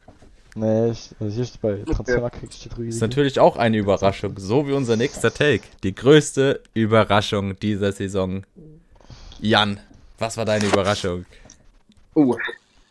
Oha. Äh, größte Überraschung, ähm, ja, Niklas Füllkrug. Ähm, es gab viele zur Auswahl, aber ich muss sagen, Niklas Füllkrug äh, dann auch in Bezug äh, darauf, dass er dann äh, auch letztendlich für die Nationalmannschaft nominiert worden ist und da ja eigentlich auch die vier, fünf, sechs Spiele, die er gemacht hat, auch wirklich sehr überzeugt hat. Ähm, mit 16 Toren eigentlich auch gut dran beteiligt. Ich meine, der war ja jetzt auch dann auch eine äh, kürzere Zeit, glaube ich, verletzt, aber ähm, er hat sich Torschützen, äh, Torjäger äh, Krone geholt mit Nkungu zusammen, klar, aber meiner Meinung nach äh, für sein Standing, für sein Alter, für seine Erfahrenheit und eigentlich dafür, dass er nie wirklich so genetzt hat, wie er es diese Saison geschafft hat, meine glasklare Überraschung. Und dafür auch, auch damit teile ich das Werder Bremen, auch wenn Werder Bremen keine gute Saison gespielt hat, ähm, trotzdem weiter in der Klasse der ersten Bundesliga geblieben ist. Auf jeden Fall Niklas Füllkrug, bärenstarke Saison gespielt. Und das für einen Spieler, der letztes Jahr noch zweite Liga gespielt hat, ne? Und hat nicht jeder geschafft, nach einer Aufstiegssaison direkt Torschützenkönig zu werden. Auf jeden Fall starker Take. Jetzt bin ich gespannt auf Jonas. Ich habe tatsächlich auch einen Bremen. Bremer. Aber Marvin Duksch habe ich genommen. Ähm, ich wollte nicht Füllkrug nehmen, das war ein bisschen zu offensichtlich für mich. Auch wenn der stark war. Aber ähm, ja, Duksch. Ähm, eine super Saison auch gespielt. Blühte meiner Meinung nach etwas mehr auf, äh, wie Füllkrug verletzt war. Tatsächlich. Und ja, zwölf Tore, sieben Vorlagen sprechen für sich, würde ich mal sagen. Und genauso wie Füllkrug letzte Saison auch erst noch zweite Liga gespielt haben, äh, gespielt hat, ähm, trotzdem eine super Saison ähm, in der ersten Bundesliga gespielt hat. Deswegen ist das für mich meine größte Überraschung. Ja, vor allem in der Rückrunde sehr überraschend stark gewesen. Marvin Duksch, ne, konnte den Ausfall von Füllkrug super kompensieren mit seinen Toren. Und somit auch Absolut. starker Take. Justus. Ja, jetzt bin ich mit dem sehr offensichtlichen gegangen. Für mich die größte Überraschung. Mich wundert es auch tatsächlich ein bisschen, aber ich verstehe die Takes, aber mich wundert es tatsächlich, dass er noch nicht aufgetaucht ist. Jetzt hier bei größte Überraschung. Wer, wenn nicht Kolo Moani, wenn du in die Liga kommst? Ich habe die französische Liga nicht verfolgt. Ich wusste nicht, wen Frankfurt da holt. Und du schlägst komplett ein, du gewinnst äh, fast die Weltmeisterschaft, schießt fast das entscheidende Tor im Finale, äh, spielst so eine gute WM, spiel, holst 31 Scorer in der Bundesliga. Ja, was will man mehr, ne? Und für mich ganz klar als Spieler die größte Überraschung. Ebenfalls hier habe ich noch mal ein Team aufgeschrieben. Offensichtlicher Take, die größte Überraschung für mich. Ja, sie haben schon Europa League gespielt, aber dennoch hätte ich nicht gedacht, dass sie es schaffen, in die Champions League reinzurutschen. Logischerweise der Big City Club Union Berlin. Ähm, ja, also für mich unfassbar. Ich bin, ich hebe die Hand und sage, ich bin schuldig, dass ich öfter mal bei Kicktip immer die letzten Jahre eigentlich durch die Bank weg konsequent Union Berlin als Absteiger gesehen habe. Ähm, ja, da ist, da bin ich, bin ich schuldig. Dieses Jahr nicht, aber weil ich mir einfach gehofft habe, dass die Hertha absteigt, zum Glück. Aber Union Berlin hätte ich dennoch nicht damit gerechnet, dass sie äh, es in die Champions League packen. Ich hätte eher sie im Mittelfeld gesehen, dass ich dachte, dass sie letzte Saison schon über ihren Qualitäten gespielt haben und es in die Europa League geschafft haben. Aber dadurch, dass sie es jetzt äh, geschafft haben in die Champions League, ganz klar für mich als Team die größte Überraschung. Also Union als Absteiger ist ja ein mieser Hottake, ne? Das habe ich die letzten, als sie frisch in die Liga kamen, bis letztes Jahr habe ich sie immer als Absteiger gesehen, ja, weil Union Berlin tatsächlich für mich nie das erste Ligateam war. Krank. Boah, krass. Flo, was so, war so weit kann man sich, kann man sich echt verschätzen. was hat dich, Gebe ich die Hand, bin schuldig. was hat dich denn am meisten überrascht, Flo? Äh, als Team habe ich Tatsache die direkten Konkurrenten von Union Berlin, und zwar Freiburg, die sich auch äh, in der letzten Zeit stetig weiter nach oben gearbeitet haben. Ähm, ich aber gedachte, dass es Tatsache diese Saison dann auch irgendwann mal ein Ende nimmt und es weiter nach unten geht. Äh, mit dem schon viel angesprochenen Ginter konnte man sich allerdings defensiv so gut verstärken, dass es nicht der Fall war und man jetzt bis zum letzten Spieltag noch um die Champions League gekämpft hat. Und gleich zu schließen, damit auch als Spieler die größte Überraschung Vincenzo Grifo, ähm, der die Offensive von Freiburg auf jeden Fall in Schach gehalten hat äh, und unschlagbare Statistiken eigentlich hat. Der ist Top 10 der Schussgenauigkeit, Top 10 Schüsse aufs Tor, Top 20 kreierte Großchancen, Top 20 Torschussvorlagen und Top 20 der erfolgreichen Dribblings in der Bundesliga. Und ich glaube, diese Werte sprechen einfach nur für sich, dass es eine unglaubliche Überraschung ist, dass man diesen doch nicht mehr ganz so jungen Mann noch so weit vorne miterleben darf. Zumal Vincenzo, Vincenzo Grifo ähm, auch schon oft als gescheitert gegolten hat. Ich erinnere mich da an Gladbach oder Hoffenheim, die Station, die er da hatte, und erst wieder in Freiburg bei seiner alten Wirkungsstätte auch wieder zu alter Qualität gefunden hat. Oder wenn nicht sogar noch besser wurde. Und somit äh, ein, ein sehr verständliche, eine sehr verständliche Überraschung für mich.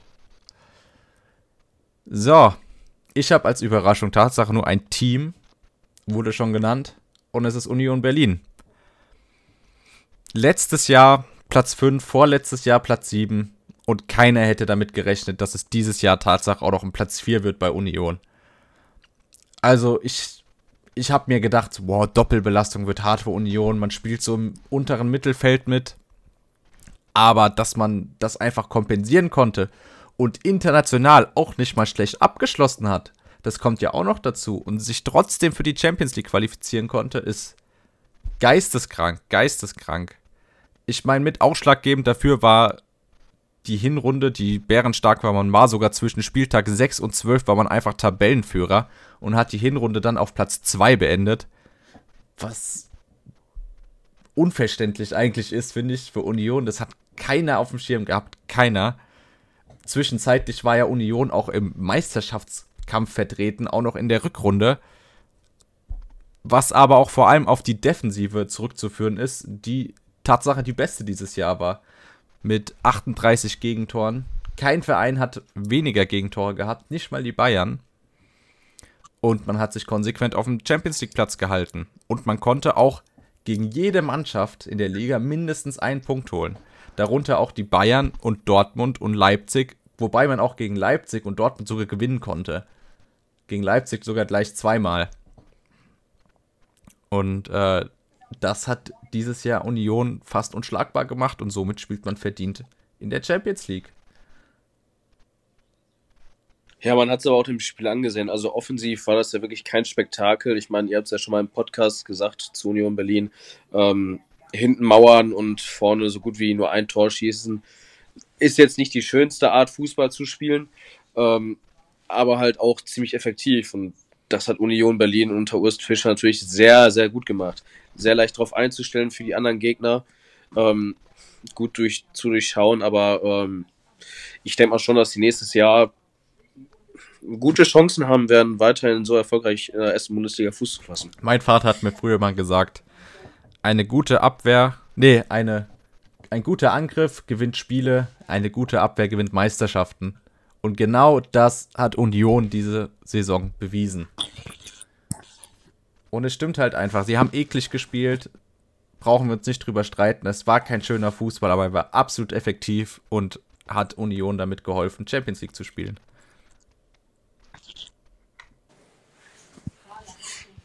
So.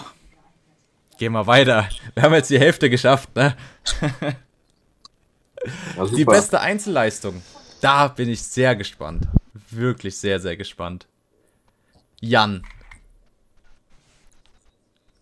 Beste Einzelleistung.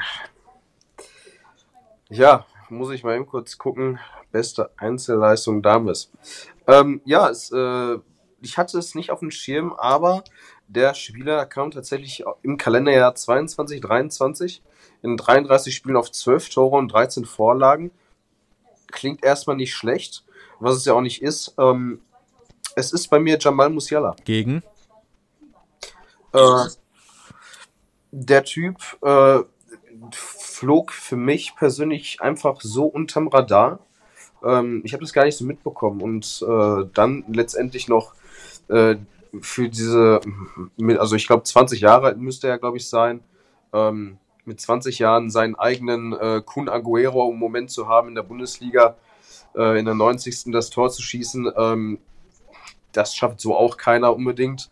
Oder ja, vielleicht auch nicht in dem Alter, aber ähm, für mich, allein schon wegen seinem Alter, äh, so eine Performance im Kalenderjahr 22, 23 hinzulegen, das muss einer schon erstmal nachmachen.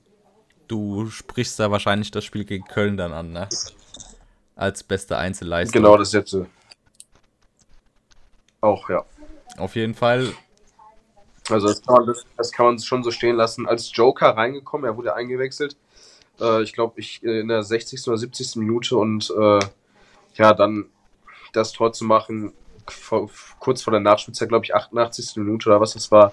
Ähm, da gehört schon was zu und äh, wie er es dann auf gemacht hat mit der Technik, das ist schon sehr bemerkenswert. Auf jeden Fall ein game-changing Game gewesen, wenn nicht sogar ein Season-changing Moment.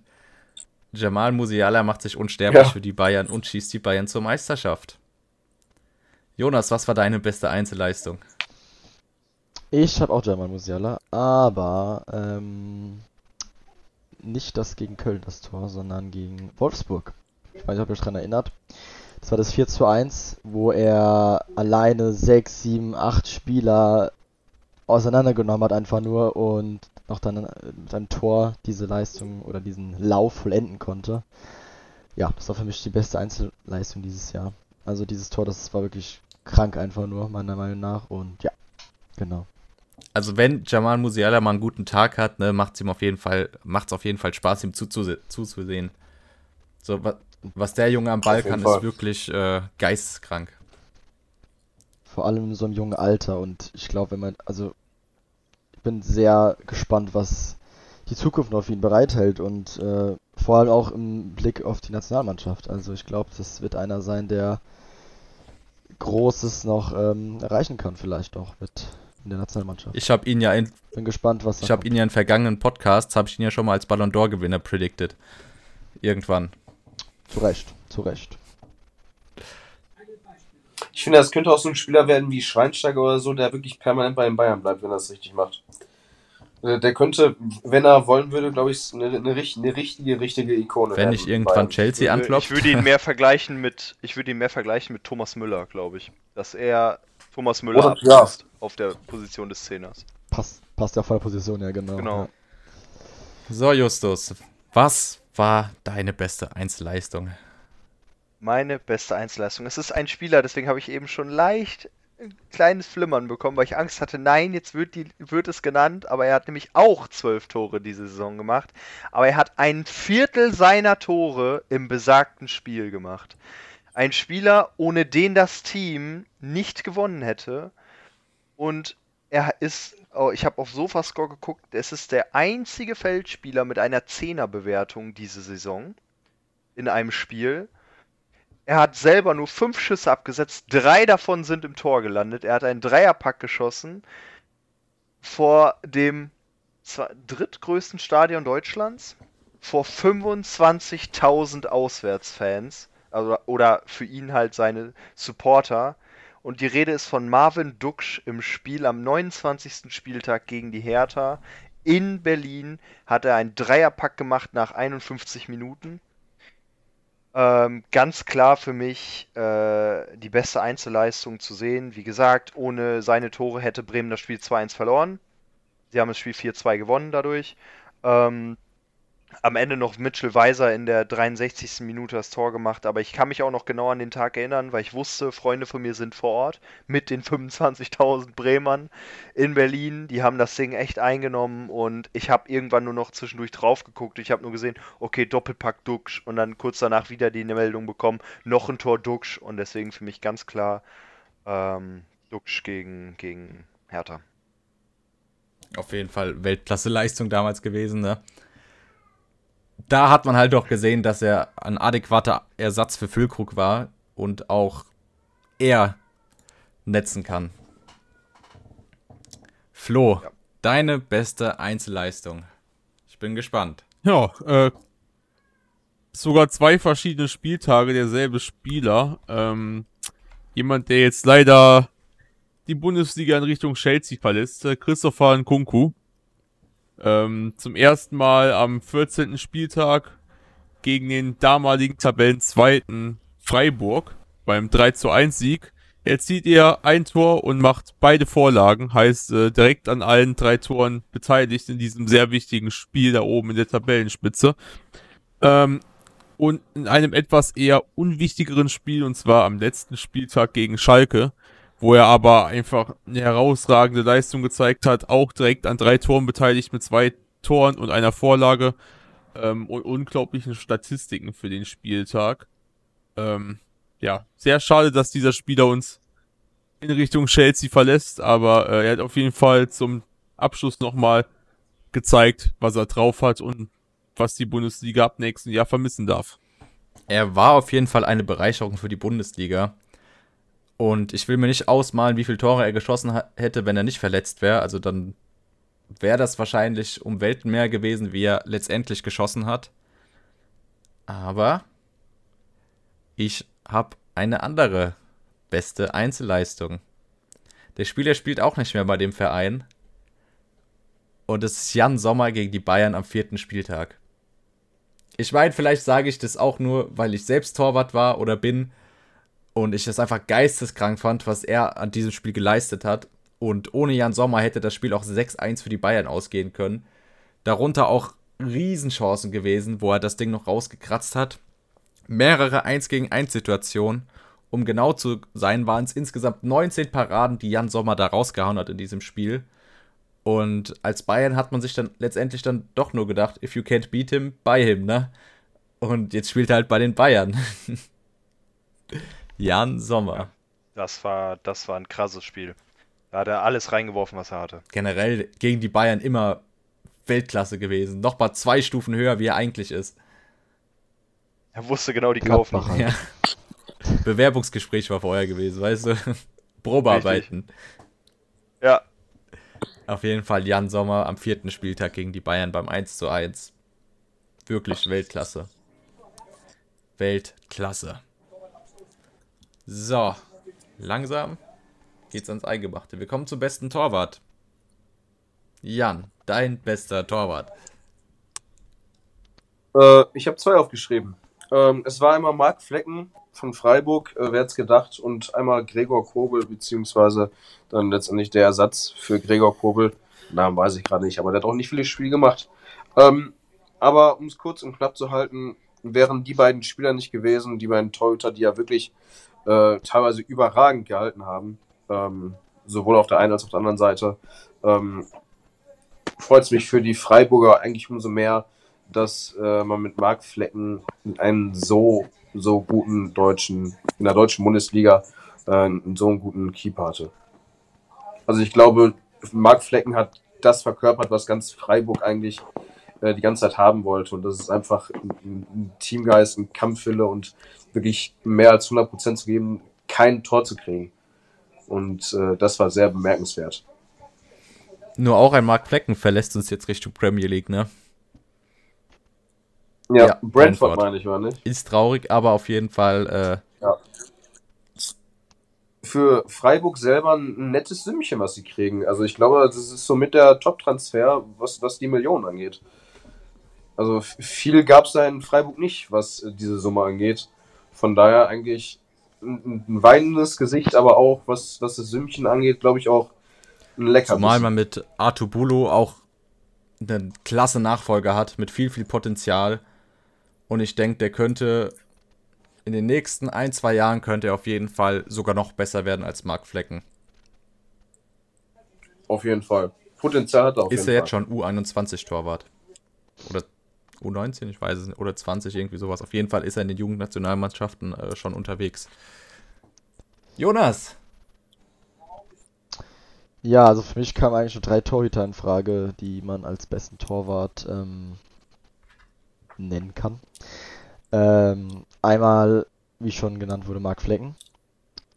Kevin Trapp war für mich noch äh, einer, der ähm, zur Auswahl steht. Ähm, aber für mich ist es am Ende Gregor Kobel geworden.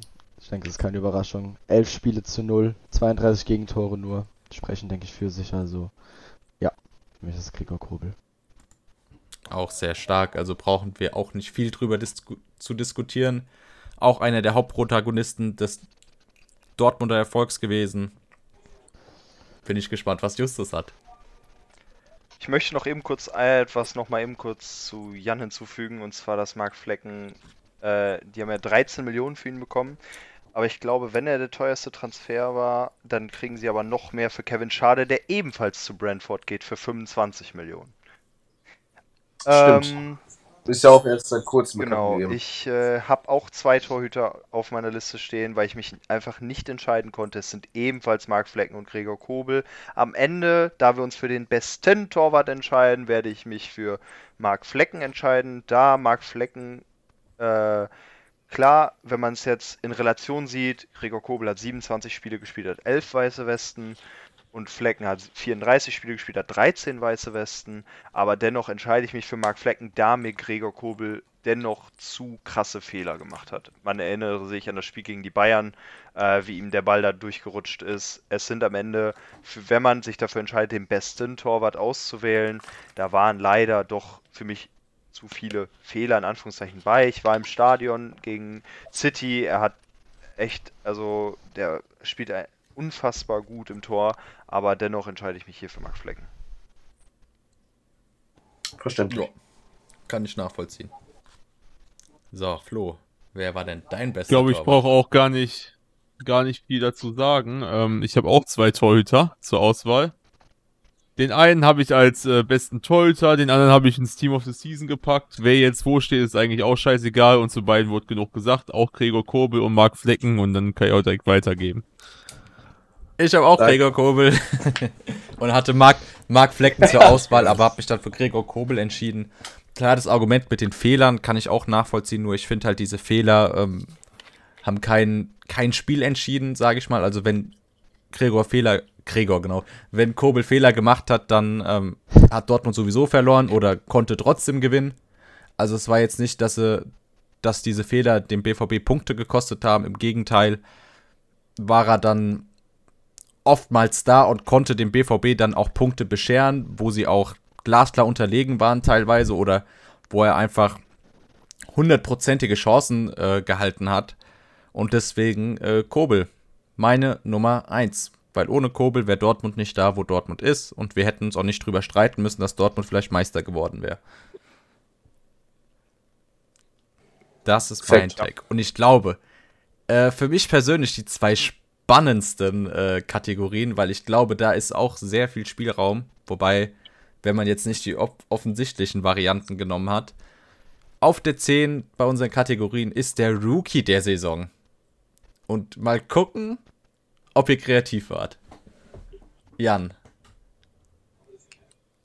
Äh, ja, äh, du sprichst es schon an. Äh, kreativ, äh, nein. Ähm, lässt sich auch drüber streiten, ähm, ob das jetzt ein Rookie noch ist oder nicht. Ähm, vom Alter würde ich sagen, ja, von der Erfahrung, die dieser Spieler hat, klares Nein. Ähm, es ist, äh, wer hätte es gedacht, Jamal Musiala. Ähm, wie ich schon vorhin erwähnt hatte, ähm, 12 Tore, 13 Vorlagen, das ist ähm, für einen 20-Jährigen äh, bei einem der größten Vereine der Welt, bei einem der besten Ligen der Welt ähm, bemerkenswert und ähm, schafft auch so schnell keiner, bis auf Haaland natürlich letztes, letzte Saison, aber das war ja, das ist ja auch gar keine Messlatte, Haaland. Das ist ja wirklich ein Mensch, ein, ein Tier, ein, keine Ahnung was.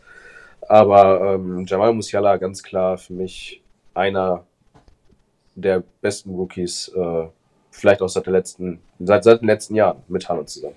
Ja, wenn man dieses U21-Ding damit reinzieht, dann auf jeden Fall. Nur, wie du es auch schon gesagt hast, ich finde, Jamal Musiala hat jetzt schon über mehrere Saisons gezeigt, dass er Weltklasse ist und deswegen ist er für mich persönlich kein Rookie mehr.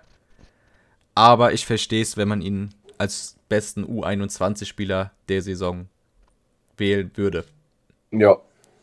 Jonas, wer ist dein Rookie? Ja, ich habe einen, ich glaube, nicht so offensichtlichen genommen oder wo vielleicht nicht jeder direkt auf dem Schirm hat. Und zwar ist es Tom Kraus von Schalke. Ich fand ihn super gut. Er hat sich immer reingeworfen einfach. Man hat ihn auch, auch angemerkt, er lebt den Verein und will einfach, dass er in der ersten Liga bleibt. Ich glaube, ähm, das Bild am Ende des letzten Spieltages, spricht für sich, wo er vor der Kurve steht und ähm, ja, Tränen ausbricht, logischerweise. Ich finde es schade, dass er nicht bei Schalke bleibt. Ich, finde, der passt sehr gut dorthin. Ähm, ja, aber für mich ist er einfach ein super Spieler und ich bin gespannt, äh, wohin es ihn zieht auch jetzt. Und ja, generell, wie es ihm noch weitergeht für ihn, sein Weg. Aber auf jeden Fall für die Saison ein super Spieler gewesen, meiner Meinung nach. War er vertraglich nicht von Union ausgeliehen? Von Leipzig. RB. RB. Aber Okay. äh, Kaufoption, die niedrige Kaufoption, die sie für ihn hatten, wäre nur beim Klassenerhalt ähm, fällig geworden, sage ich jetzt mal. Es war ja keine Option, es war sogar eine Kaufpflicht, die sie hatten. Na, Pflicht sogar, ja. Ich glaube, das war 3 Millionen nur oder so. Und jetzt hat halt? Marktwert von 5 oder 6 Millionen und also da wird Leipzig, glaube ich, den nicht äh, dort runter verkaufen. Ich habe heute jetzt gelesen, dass sie den mit einem Preisschild von 4 Millionen gerne verkaufen würden. Ah, echt? Ja. Okay. Viel. Aber ich glaube trotzdem nicht, dass Schalke den äh, holen wird. Das ist zu viel für einen Spieler in der aktuellen finanziellen Lage vom, von Schalke leider. Ähm, ja, wie gesagt, deswegen mal gucken, wo es ihn hinzieht. Auf jeden Fall. Starker Rookie. Justus, dein Rookie. Ja, ich habe ein bisschen Auslegungsarbeit ge geleistet. Ich habe nämlich das, äh, den Begriff Rookie unter, okay, wer macht seine erste Saison in der Bundesliga gezählt. Und äh, wenn man es so sieht, vom Alter her ist er mit 24 kein Rookie mehr. Und ich glaube, es könnte vielleicht, was das angeht, auch ein sehr offensichtlicher Take angehen, wenn man die, den Begriff Rookie so über, übersetzen, übernehmen möchte. Äh, und zwar bin ich mit Kolomoani gegangen. Er hat seine erste Saison in Deutschland gespielt, äh, in der Bundesliga und hat halt einfach wirklich komplett reingescheppert. Topscorer geworden. Ja, über Kolomoani, wir haben ihn lange genug betitelt, da brauche ich nichts mehr zu sagen. Also den haben wir lang und breit besprochen. Äh, ist mein Pick für Rookie of the Year gewesen. Genau, weil er seine erste Saison hier gespielt hat in der Bundesliga. Wenn man es so auslegt, auch plausibel. Plausibel, also starker Take auch. Ja. Aber ich bin mal gespannt, was Flo jetzt hat. Ich war beim Alter von 24 gerade, äh, habe ich kurz Angst bekommen. Denn mein Spieler ist Tatsache auch 24 und ich habe auch den Take genommen, ähm, dass es die erste volle Saison in der Bundesliga ist. Und zwar habe ich mich für einen Torwart entschieden, Oliver Christensen. Ähm, ist zwar Absteiger und äh, hat vielleicht jetzt nicht die überzeugendsten Stats. Aber ich finde, ähm, wenn man sich anguckt, bei welchem Verein er spielt, unter welchen Bedingungen gespielt wurde, mit was für einer Abwehr auch gespielt wurde, hat er eigentlich schon eine sehr überzeugende Arbeit geleistet und definitiv einige Chancen vereiteln können. Ähm, ich glaube, ohne ihn wäre die Hertha definitiv schon früher abgestiegen gewesen ähm, und hätte definitiv mit weniger Punkten in der Tabelle gestanden. Von daher ist äh, Oliver Christensen für mich der Rookie der Saison auf jeden Fall eine starke Saison gespielt, auch wenn sie jetzt nicht immer konstant war, aber er hat schon sehr, sehr starke Paraden dabei gehabt und hat auf keinen Vor allem zum Ende hin. Hat, ja genau, und hat auf keinen Fall eine schlechte Saison gespielt. Finde ich auch äh, gerechtfertigt, aber ich bin mal gespannt, ob ihr meinen Rookie überhaupt kennt. Er spielt. Ja. Nein, Darmstadt? das ist ja nächstes Jahr Rookie Darmstadt. Das wird dann Philipp, nee, Philipp Son spielt ja nicht mehr da. Das wird dann Clemens Riedel wahrscheinlich, aber. Ja. Oh ja. Oh ja. aber äh, er spielt beim FC Augsburg, mein Rookie. Boah. Spielt auch erst ein halbes Jahr in der Bundesliga, aber hat eine bärenstarke Rückrunde gespielt und es ist Arne Engels. Kennt ihr den? Arne Engels. Boah. So, Der Mann gucken. ist 19 Jahre alt, kann als zentraler Mittelfeldspieler spielen oder auch als Rechtsverteidiger oder Rechtsaußen. Hat in, 80, äh, in 18 Spielen, also das heißt alle durchgespielt, äh, also alle gespielt, dabei mindest, also im Durchschnitt 80 Minuten, vier Assists gemacht und war einfach bärenstark, war einer der Hauptdreh- und Angelpunkte im Mittelfeld der Augsburger war sowohl offensiv als auch defensiv präsent und äh, bärenstark. Wenn man überlegt, der Typ, der kam aus der zweiten belgischen Liga und hat direkt Stamm beim FCA gespielt. Das mit 19 Jahren, das ist geisteskrank. Deswegen für mich Arne Engels der Rookie der Saison. Ich sehe auch gerade eine sehr krasse Marktwertentwicklung, finde ich. Also für ein halbes Jahr. Von 500.000 auf 3,5 Millionen ist ja, schon also ordentlich. schon ordentlich auf jeden Fall, genau. Ja, stark, den kannte ich Und ich nicht. glaube, Arne 500.000 Engels, das, das wird ein absolutes Plusgeschäft für den FCA. Wenn der jetzt noch eine oder zwei krasse Saisons spielt, dann können die den für über 10 bis 20 Millionen verkaufen. Und das ist krank. Der ist gerade mal 19. Und wenn du aus der zweiten belgischen Liga kommst und direkt Stamm in der Bundesliga spielst und das nicht mal schlecht, das hat schon einiges zu heißen. Das stimmt, ja. Ich will mal kurz einwerfen, 3 zu 1 für, Ukra für die Ukraine, ne? Ach ja. Vom Fehler von Matthias Ginter. Oh, Oh. Nein, ja nur.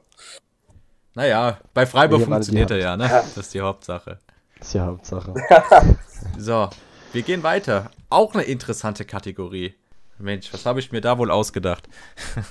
Der Breakout-Star der Saison.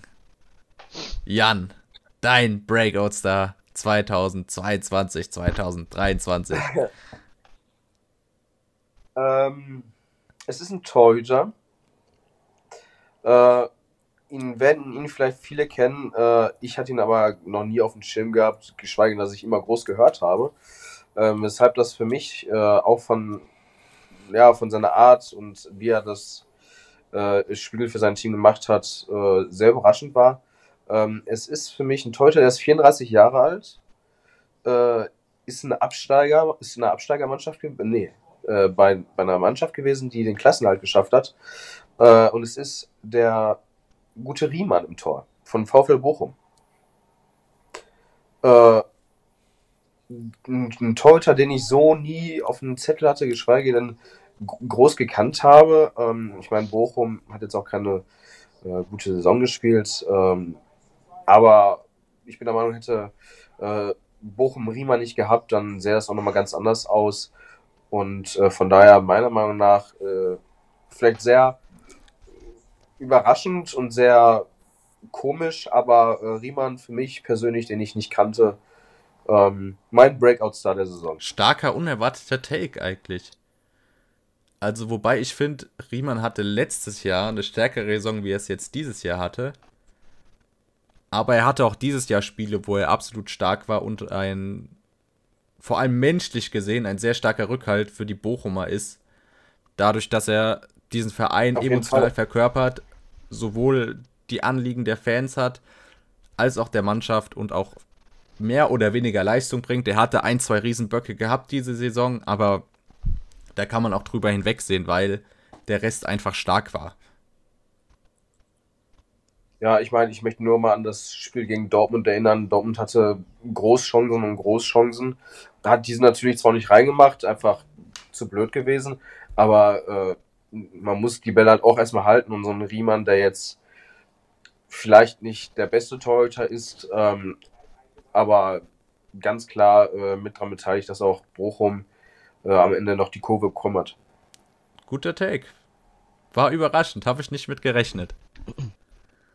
Mal gucken, ob Jonas sein Take genauso überraschend für mich ist. Wer weiß. Hm, Ich glaube nicht. Ich habe, glaube ich, Riemann. den. ja, tatsächlich, nein. Ich habe, glaube ich, den offensichtlichsten genommen, eigentlich, den man haben kann, meiner Meinung nach. Kolomani. Also, haben wir schon genug zu gesagt. Er kam von Frankreich. Keine Erwartung hatte man an ihm. Und dass er so einschlägt, ja, keine Erwartung. Deswegen ist es für mich der Breakout-Star. Mehr brauche ich, glaube ich, nicht zu sagen. Heute schon genug drüber geredet. Deswegen, Schon oft genug Ja. vertreten in der Folge Kolo Moani. auf jeden Fall. Vielleicht hat Justus ja jemand anderen außer Kolo Moani. Ah, Jungs. Jungs. Flo, hast du bitte was anderes als Kolo Moani? Ich, ich habe was anderes und ich glaube, ähm, das wird dich auch überraschen. Ich habe nämlich einen Innenverteidiger gewählt und ähm, ihr hattet gerade so stark die Statistik von Ginter rausgestellt, dass der wirklich jede Spielminute auf dem Platz stand. Der Spieler stand äh, jede Spielminute, wo er konnte, auch auf dem Platz. Ähm, in 33 Spielen hat er jedes Spiel durchgespielt. In einem Spiel befand er sich allerdings nicht im Kader. Die Rede ist von Mickey van de Ven. Ähm, letztes Jahr schon fünf mickrige Einsätze für Wolfsburg gehabt, aber dieses Jahr von äh, Spieltag 1 an in der Startelf etabliert und ähm, hat sich gegen alle anderen durchgesetzt im Kader und wird mittlerweile mit äh, Teams wie Liverpool in Verbindung gebracht, wo er dann natürlich auch noch die niederländische Connection zu Van Dijk hätte, was äh, super wäre für Liverpool, möchte ich nur kurz angemerkt haben. Ähm, genau, nee, aber absolut überzeugendes Sets auch. Ähm, eine super Passquote ist in den Top 20, die Tackling-Quote ist in den Top 20 und ansonsten überzeugen seine Sets eigentlich auch für einen Innenverteidiger von gerade mal 22 Jahren. Und von daher für mich auf jeden Fall der Breakout-Star diese Saison. Auf jeden Fall auch eine bärenstarke Saison gespielt, hat Lacroix von seinem Stammplatz vertrieben. Und 33 Spiele sp War, Hm? war der nicht verletzt, Lacroix? Er hat ihn trotzdem vertrieben. Also selbst wo er dann Ja. wieder da war, hat äh, Van der Okay. Ven den Vorzug gekriegt. Okay. Und ähm, ja, wenn du das Jahr davor nur fünf Spiele gespielt hast und dann die nächste Saison 33 Spiele spielst, das spricht auch absolut für sich und für die Leistung von äh, Van de Ven. Ich habe als Breakout-Star einen Todgeglaubten, der wieder auferstanden ist. Da hat keiner mitgerechnet, dass dieser Typ irgendwann mal so zu Weltklasse-Leistung wieder in der Lage ist. Und ich spreche von Daniel Mahlen. Für mich der Breakout-Star dieser Saison. Ähm, keiner hat an ihn geglaubt, keiner. Und er war auch die Saison vorher, war er quasi unsichtbar. Er hat die Saison davor, hat er fünf Tore und sechs Assists gehabt. Was jetzt auch, äh, wenn du jetzt die Stats von dieser Saison anguckst, auch vielleicht nicht wenig war. Aber du musst berücksichtigen, er hat diese Stats erst ab dem 21. Spieltag gesammelt. Er hat 9 Tore, 7 Assists in 26, also, ja, in 26 Spielen gesammelt und das ab dem 21. Spieltag. Und zwischen dem 25. und 32. Spieltag hat er davon 8 Goals und 5 Assists gemacht.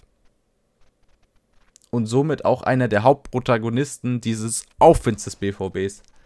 Und ich finde, ähm, wie auch Adeyemi, ein Sil- Sinnbild dafür, dass der BVB dann doch wieder diese Kurve gekriegt hat. Klar, es hat nicht gereicht, aber er für mich ein Sinnbild des Aufschwungs vom BVB.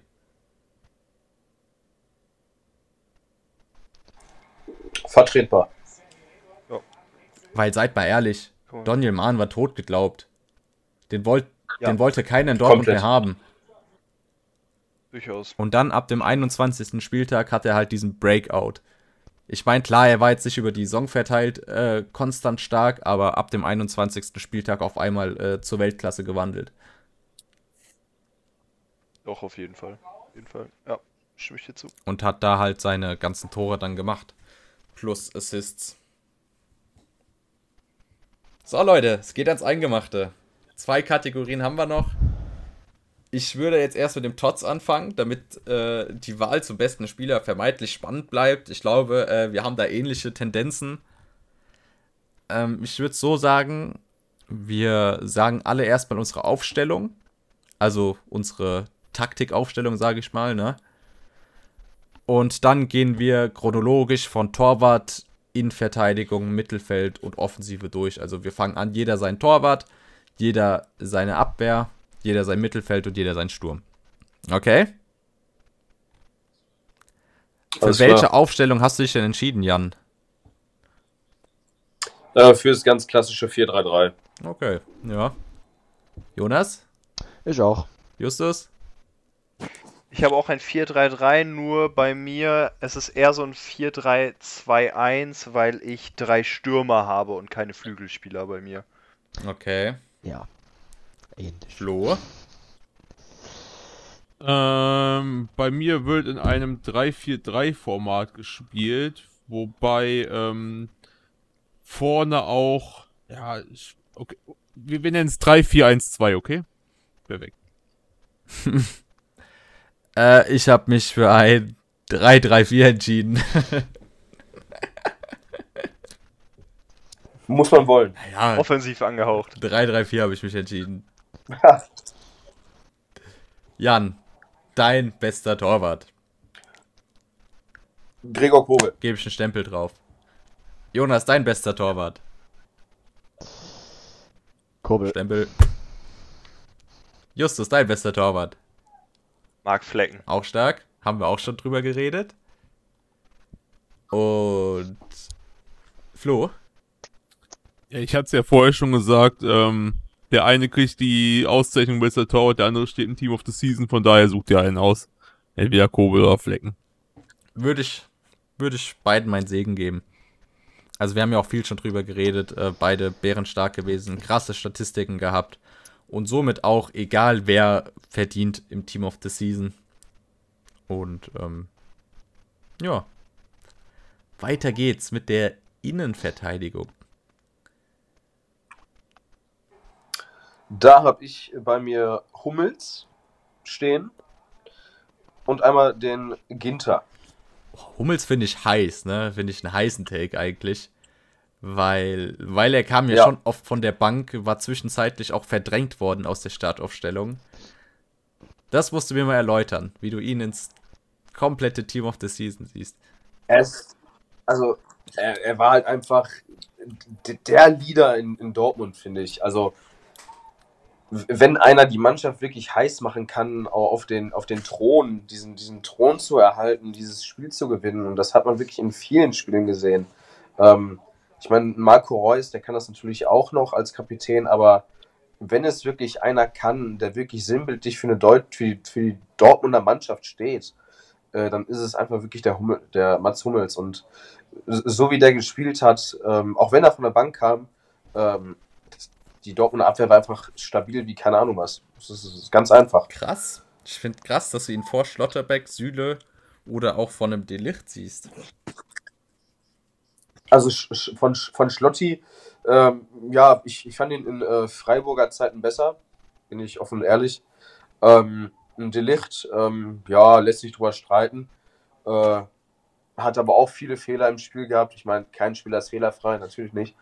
Aber ähm, in Bezug vor allem auf die Saison von Bayern, ähm, was für dusselige Tore Bayern bekommen hat, wo natürlich nicht nur ein Spieler dran beteiligt war, ähm, sehe ich Hummels trotzdem vor Schlotterbeck. Auf, auf jeden Fall vor Schlotterbeck. Und äh, vor Licht, ja, da lässt sich drüber streiten. Ich glaube, das sieht vielleicht jeder anders. Ja, aber stark, dafür machen wir die Awards ja, dass man vielleicht auch ein bisschen was Unterschiedliches hat, ne? Ja, eben. Deswegen bin ich mal gespannt, was Jonas in seiner Innenverteidigung zu bieten hat. Äh, einmal habe ich auf jeden Fall Ginter, haben wir schon genug zugesagt. Super Saison gespielt. Aber zudem haben wir noch diese Folge noch gar nichts gesagt zu diesem Mann. Ähm, wenn ich mich jetzt recht entsinne. Äh, und zwar Delicht. Ähm, auch eine sehr starke Saison, finde ich, gespielt. F ähm, viel, was heißt viele, aber hat auch wichtige Tore gemacht. Auch geile Tore tatsächlich gemacht. Da gibt es einen, ich weiß nicht mehr gegen wen das jetzt genau war, aber oder? wo er aus der Distanz, Stutt ich glaube Stuttgart war es, kann gut sein, aus der Distanzen reinnagelt, aber auch wichtige Tore verhindert auf der Linie zum Beispiel, finde ich. Ist nochmal, vielleicht mal ein bisschen wichtiger als Innenverteidiger. Ich glaube gegen Dortmund, wenn es wenn ich mich recht entsinne. PSG. Ah ne, Paris war es, Ja, stimmt. League. Paris war's. Ja, auf jeden Fall, aber auch wichtige Tore verhindert. Ähm, und einfach auch eine sehr gute erste Saison in der Bundesliga gespielt, meiner Meinung nach. Unterschreibe ich. So, Justus, was hat deine IV zu bieten? Meine Innenverteidigung ist nicht so heiß. Da, da, da brodelt's nicht so. Aber kommen wir noch zu. Aber ich habe auch Ginter aufgeschrieben und ebenfalls wenig betitelt. Für mich auch unter anderem könnte auch ein Top-Transfer sein. Aber dadurch, dass er so teuer war, äh, habe ich mich halt auch nicht für ihn entschieden. Aber dennoch hat er einfach seine Leistung gebracht und war jeden Cent wert. Ich bin auch ebenfalls mit Delicht gegangen, weil er perfekt reingepasst hat ins Team. Er, ist, hat, es wurde, er wurde oder er hat sich selber perfekt adaptiert auf das ganze Team. Er hat eine unfassbar tolle Leistung äh, ge gezeigt und für mich ganz klar Innenverteidiger auf der Season. Stark. Flo. Deine IV. Äh, meine IV besteht aus äh, Pavard, Schlotterbeck und Hummels. Äh, zu Pavard habe ich ja alles schon gesagt und Schlotterbeck und Hummels haben mich einfach von den Stats her sehr überrascht. Äh, vor allem Hummels, ähm, der in fast allen Kategorien, sei es Passquote, Zweikampfquote, Luftzweikämpfe, geklärte Bälle, abgefangene Bälle und Balleroberung in den Top 20 der Liga steht und damit einfach sausolide ist. Äh, plus dann noch der Faktor dazu kommt, dass er eben ein Leader für die gesamte Mannschaft ist und mit gutem Beispiel auch vorangeht, weil er sehr, sehr wenig begangene Fouls hat und auch seine gel gelben Karten ähm, sich sehr doll in Grenzen gehalten haben, mit gerade mal vier über die gesamte Saison. Von daher für mich ein sehr solider Innenverteidiger die Saison gewesen und deswegen auch äh, verdient in die Team of the Season. Oh, da haben wir ja sogar doch Einigkeit mit Hummels, ne? Zwei, zwei Kandidaten. Also, ist, ist stark, ist stark. Ähm, meine Innenverteidigung setzt sich quasi aus vielen zusammen, die er auch schon gesagt hat. Ich habe Pavard, Delicht und Ginter in der Innenverteidigung. Wie gesagt, Pavard ähm, auch underrated, finde ich, eine bärenstarke Saison gespielt. 90% Passquote, neunmal im Team der Woche, das, das äh, steht schon für sich. Also mega stark. Auch Delicht, äh, wie du schon gesagt hast, Justus, wäre es nicht so teuer, dann absolut unangefochten der Top-Transfer gewesen. Was der für eine Sicherheit quasi in die Defensive der Bayern noch reingebracht hat oder ausstrahlt, die ein Upamecano zum Beispiel gar nicht hatte. Und sowohl offensiv als auch defensiv war der Licht einfach präsent. Also er hat seine Tore gemacht. Um genau zu sein, waren es drei. Hat zwei Vorlagen gemacht. Ist stark als Innenverteidiger. Und äh, konnte auch seinen Stammplatz festigen. Wenn man überlegt, bei Juve ähm, öfter von der Bank gekommen, also nicht so oft von Anfang an gespielt. Und ähm, jetzt haben wir wieder den Delicht gehabt, den wir bei Ajax alle so geliebt haben. Den Anführer, der Spielspaß hat, der defensiv als auch offensiv seine Momente hat und einfach stark ist. Ich glaube, ihm passt der Bayern-Spielstil einfach viel mehr so dieses nach vorne als dieses Bunkern von Juve. Das ist einfach nicht so das Ding von Delicht gewesen, weil er einfach so spielstark ist. Deswegen Delicht bei mir auch in der Innenverteidigung unterwegs. Wir gehen weiter ins Mittelfeld und dann darf der Jan mal anfangen. Ja, vorab äh, möchte ich noch eben äh, mit unterschreiben. Verteidigung ist bei mir Stimmt. links noch Guerrero und rechts Frimpong. Stimmt, ihr habt ja noch Außenverteidiger. Äh, ja, absolut richtig. Nee, äh, Guerrero und Frimpong haben beide, also vor allem Frimpong im Nachhinein auch in der Euroleague eine super Saison gespielt. Guerrero, brauchen wir nicht zu sagen, ist ein mehr als sehr äh, starker Außenverteidiger oder Mittelfeldspieler beziehungsweise ZM-Spieler, wo der auch überall in Dortmund gespielt hat. Äh, er hat funktioniert. Und von daher ganz klar auch mit in meinem Team aus der Season. War Ja, der, der wir Jonas hat auch noch meinem, äh, Außenverteidiger. Ich glaube, äh, Ah. Justus auch, oder? Kann das sein? Ah, Justus auch. Genau, äh, also ich habe auch, äh, ich glaube nicht überraschend, auch äh, Frimpong und Guerrero. Frimpong, ich meine, als Außenverteidiger acht Tore.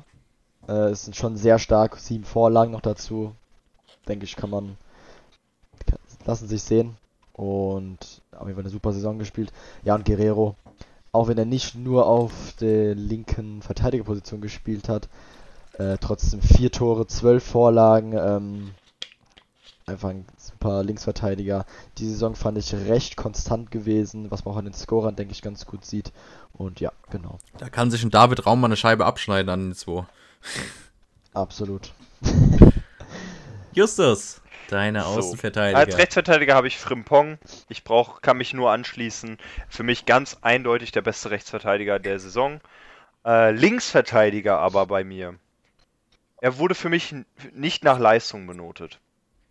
Denn ich finde, Guerrero war für mich zu sehr einfach Mittelfeldspieler am Ende. Er hat sehr oft Mittelfeld gespielt, weswegen ich ihn nicht als Linksverteidiger gewählt habe, aber er wäre es auch nicht geworden, denn für mich, ich möchte sein Lebenswerk huldigen, deswegen bekommt er von mir den Team of the Season Platz in seiner letzten Saison seiner aktiven Karriere.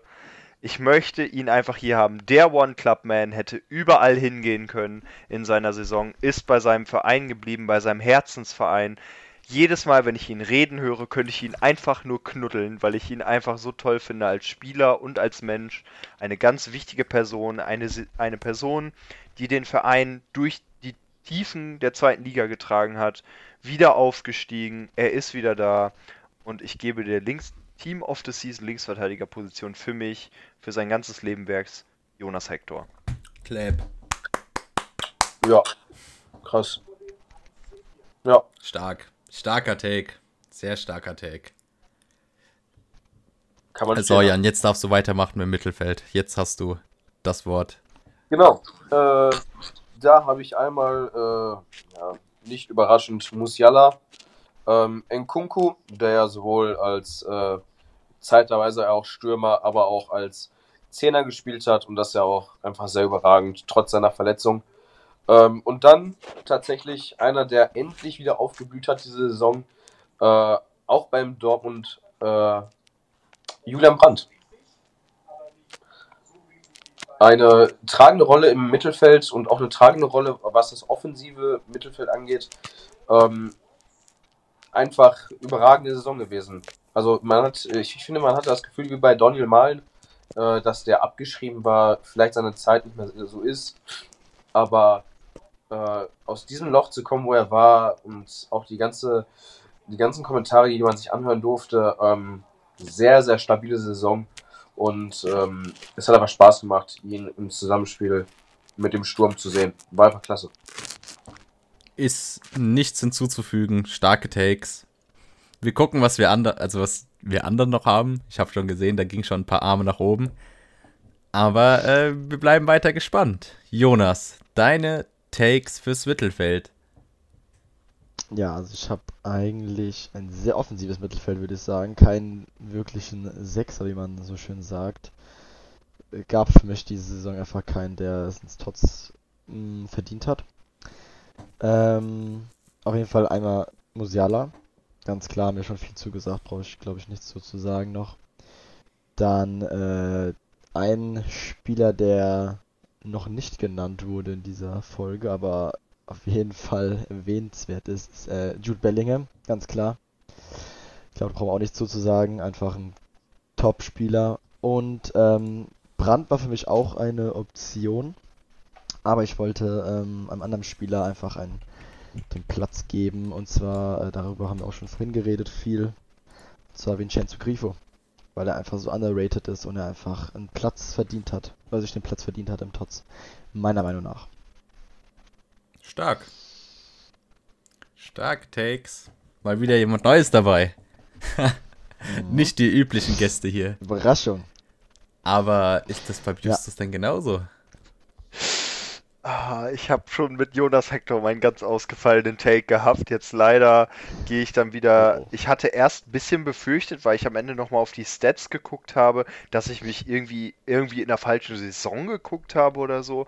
Aber ich habe auch Julian Brandt aufgeschrieben, weil die Male, wo ich im Stadion war, ist er einfach sehr positiv aufgefallen. Er war nie der große Scorer, aber er hat halt die Balance laufen gebracht. Er war immer im Spielaufbau groß dabei. Ähm, was man ihm, finde ich, hoch anrechnen kann. Äh, er hat eine wirklich klasse Saison gespielt. Ebenfalls seinen kongenialen Teamkollegen Jude Bellingham habe ich auch aufgeschrieben. Dem haben wir auch echt eigentlich für seine Leistung, er hat eine unfassbar gute Saison gespielt, war Leistungsträger äh, bei Dortmund, ähm, Schlüsselspieler auch. Er, er geht nicht ohne Grund für 100, Mi- 103 Millionen zu Real. Ähm, Jude Bellingham klasse Saison gespielt, ja, und als Zehner Musiala sage ich nichts mehr zu. Musiala hat eine klasse Saison gespielt. Auch äh, absolut vertretbar und äh, weiter geht's mit Flo. Ja, äh, Mittelfeld, äh, ich habe es aufgeteilt in zwei Außen- und zwei zentrale Spieler. Äh, die Außenspieler, einmal Frimpong, da er Tatsache diese Saison doppelt so viele Spiele auf der rechten Mittelfeldposition verbracht hat wie in der Rechtsverteidigung. Ähm, definitiv zu erwähnen, sowohl Vorlagen als auch Tore geschossen und defensiv hinten abgedeckt. Äh, abgedeckt. Äh, extrem starke Saison, hatten wir gerade ja schon ein, zwei Mal gehört. Und auf der linken Seite haben wir Grifo, der vor allem offensiv überzeugen konnte bei Freiburg. Äh, in der Mitte befinden sich dann Bellingham und äh, Kimmich. Ähm, Kimmich für mich eigentlich noch so neben Pavard einer der Lichtblicke in der Bayern-Saison. Ähm, der vor allem offensiv die Saison überzeugen konnte, aber auch defensiv immer noch wichtiger Bestandteil der Bayern-Mannschaft war. Ähm, genau. Oh, den Kimmich-Take, den finde ich auch äh, sehr, sehr spannend, weil er ist ja gerade für sein defensives Stellungsspiel in letzter Zeit sehr, sehr stark in Kritik geraten. Und äh, war nicht sonderlich dafür bekannt, dass er defensiv starke Leistung gebracht hat, sondern eher halt für seine offensiven, offensiven Bälle, Ballverteilung und sowas. Aber defensiv habe ich da nicht viel von Kimmich gesehen. Also der beste defensiv ist er definitiv nicht. Äh, gepickt habe ich ihn eher, weil er offensiv auch stark ist, aber ohne die defensiven Leistungen von ihm wäre auf jeden Fall das Bayern Mittelfeld auch noch geschwächter gewesen, als es eh schon war. Ja, also offensiv auf jeden Fall stark, starke Saison von Kimmich. Aber im Gesamtpaket finde ich dann einen, der noch nicht genannt wurde, fand ich dann doch stärker. Zumindest auf der Sechserposition. Und zwar Elias Giri von Köln.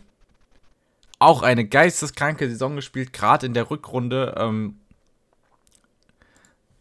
hat man sehr viel von ihm gesehen, also absolut präsent gewesen. Und als Sechser mit sieben Toren und einem Assist in 32 Spielen auch eine bärenstarke Quote. Eine Zweikampfquote von 56%, das ist nur 3% weniger, wie Delicht sie hat. Und eine 88%ige Passquote spricht auch absolut für sich. Deswegen Ilyas Giri bei mir im zentralen Mittelfeld auf jeden Fall gesetzt. Äh, zudem habe ich dann noch übliche Verdächtige mit Bellingham und Brandt.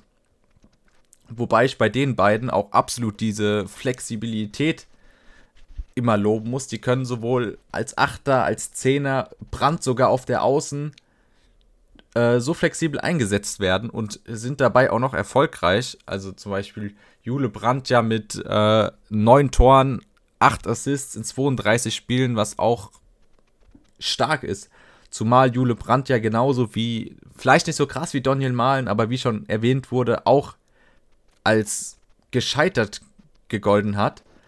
Und gerade in dieser Saison, in den wichtigen Spielen, seinen Teil dazu beigetragen hat, dass Dortmund punkten konnte mit wichtigen Toren und wichtigen Assists. Und äh, somit gehört er auch in mein Team of the Season. Das sind meine Mittelfeldspieler. Und jetzt geht's in die Offensive. Jan.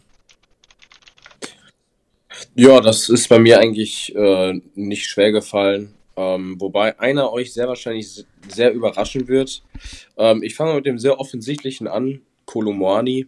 Wer jetzt gedacht. Ähm, dazu kommt tatsächlich noch äh, Haller vom BVB. Einfach allein wegen dieser Story dahinter. Ähm, hat er auch äh, in der Rückrunde, seitdem er gespielt hat, ja auch durchaus gute Leistung gezeigt. Ähm, und äh, als kleiner Schalker-Fan äh, Marius Bülter. Auch stark.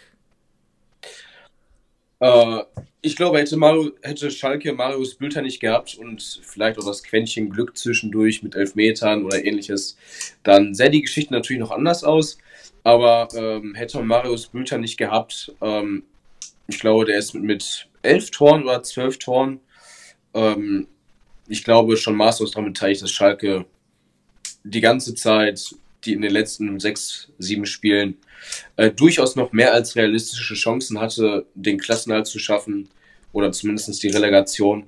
Ähm, von daher er auch ganz klar als Schalker-Fan ähm, mit im Team of the Season. Habe ich mich jetzt recht erinnert, du hast keinen Torschützenkönig drin oder hast du Nkunku drin? Achso, Ich okay. Nkunku ich wollte schon drin, sagen?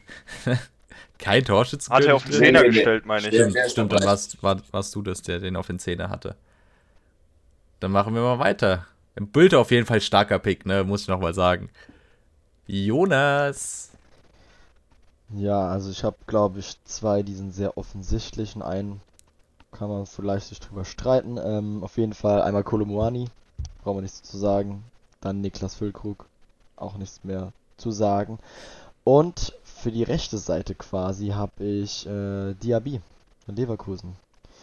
Ähm, auf rechten, hat auf der rechten Seite mit Frimpong für Wirbel gesorgt. Ähm, und ja, ich finde, Diaby hat eine sehr starke Saison gespielt. Auch wettbewerbsübergreifend. Äh, jetzt in der Bundesliga speziell hat er neun Tore, neun Vorlagen. Auf jeden Fall auch eine sehr starke Saison von Diaby. Kirby hätte ich auch nicht gedacht, dass er drin ist, aber ähm, absolut äh, vertretbar. Also auch starke Takes dabei. Justus. Ja, Diaby kann ich auf jeden Fall verstehen. Ich hab, war ja im Stadion gegen Bremen äh, im Auswärtsblock und es war wirklich, also man hat wirklich, sobald der Ball über Diaby gelaufen ist, der ist so unfassbar schnell übers Feld gelaufen, der war so stark. Aber ich habe ihn nicht ausgewählt. Ich habe sehr offensichtliche Picks genommen, weil ich kann nicht die beiden Topscorer raus, äh, die beiden Top-Torschützen rauslassen mit Füllkrug und Nkunku und ich kann nicht den Topscorer mit, äh, mit Koulibaly draußen lassen. Deswegen waren die drei für mich von Anfang an gesetzt. Wenn sie das erreicht haben, gehören sie auch für mich ins Team of the Season. Aber ich kann jeden anderen Pick, der bis jetzt, also mit Bülter, mit Diaby, ich kann sie alle verstehen. Hundertprozentig. Könnte ich auch so unterschreiben. Für mich mussten die drei einfach rein. Ja, Stimmt so. verstehe ich. Ja. Flo. Was ist denn mit deiner Ja, Offensive? Kunku als einer der Top-Torschützen und äh, ich hatte ja auch schon zwei Einzelleistungen herausgestellt, muss auf jeden Fall rein. Kolo Moani darf man auch nicht vergessen, taucht bei mir Tatsache jetzt zum ersten Mal in der Liste auf. Ähm, jemand, der bis jetzt noch gar nicht genannt wurde, und zwar habe ich ja gesagt, dass ich so ein 3-4-1-2 habe, ist äh, Schobersley. Der steht dann noch quasi dahinter. Ähm, offensiv, vor allem in der Chancenkreierung, äh, sehr, sehr wichtiger Bestandteil der Leipziger Mannschaft. Und ohne Schoboslai hätte Nkunku auch das ein oder andere Tor weniger gemacht. Von daher gehört er für mich auch zum Team of the Season dazu. Auf jeden Fall. Also einer der Hauptprotagonisten des Erfolgs von RB Leipzig und irgendwie schon traurig, dass wir ihn nicht nochmal erwähnt haben, aber manche Spieler fallen dann einfach den Radar runter, weil dann bei den, bei den äh, Stats dann letztendlich doch nicht die fast Besten genannt werden, sondern halt einfach nur die Besten, ne? Deswegen, äh, Schoboslei, starker Pick. Bei mir in der Offensive. Es ist ein bisschen weird, ich habe Musiala auf dem LF, weil äh, weil es einfach besser ist, so vom Sagen her. Weißt du, 3-4-4 ist besser als 3-3-1-3. Also deswegen habe ich einfach 3-3-4 genommen. Musiala auf dem LF. bei mir. Und das vor allem wegen seiner starken Hinrunde. Also, bärenstarke Stats, viele Tore gemacht, um genau zu sein, hat er ja 12 Tore gemacht und 13 Assists und davon das meiste auch in der Hinrunde. In der Rückrunde dann Loch gehabt, also war sehr lange von der Bildfläche verschwunden, war auch sinnbildlich für den Misserfolg der Bayern in dieser Zeit. Aber wenn es dann drauf ankam, hat er dann gestochen und hat die Bayern dann doch noch zum Meister geschossen. Deswegen Jamal Musiala allein wegen den Stats aus der Hinrunde für mich ähm, im Team of the Season, weil mit 25 Scorern musst du in das Team of the Season und ähm, das entschuldigt auch keine schlechte äh, Rückrunde. Deswegen Jamal Musiala bei mir drin. Auf dem rechten Flügel habe ich Kolo Moani, weil der auch rechts spielen kann. Hm, muss ich nicht mehr viel zu sagen. Ähm, Weltklasse-Saison gespielt und alles andere wurde auch schon erwähnt. Vielleicht habe ich später noch was zu sagen zu ihm. Ups.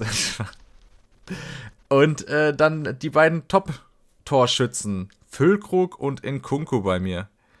Ja, wurde auch schon vieles zugesagt. Beide 16 Tore, auch wenn Füllkrug jetzt auch in der Rückrunde lange verletzt war. Das war der Nkunku dafür in der Hinrunde dann zum Schluss und Anfang der Rückrunde. Aber letztendlich kannst du beide nicht aus dieser Liste lassen.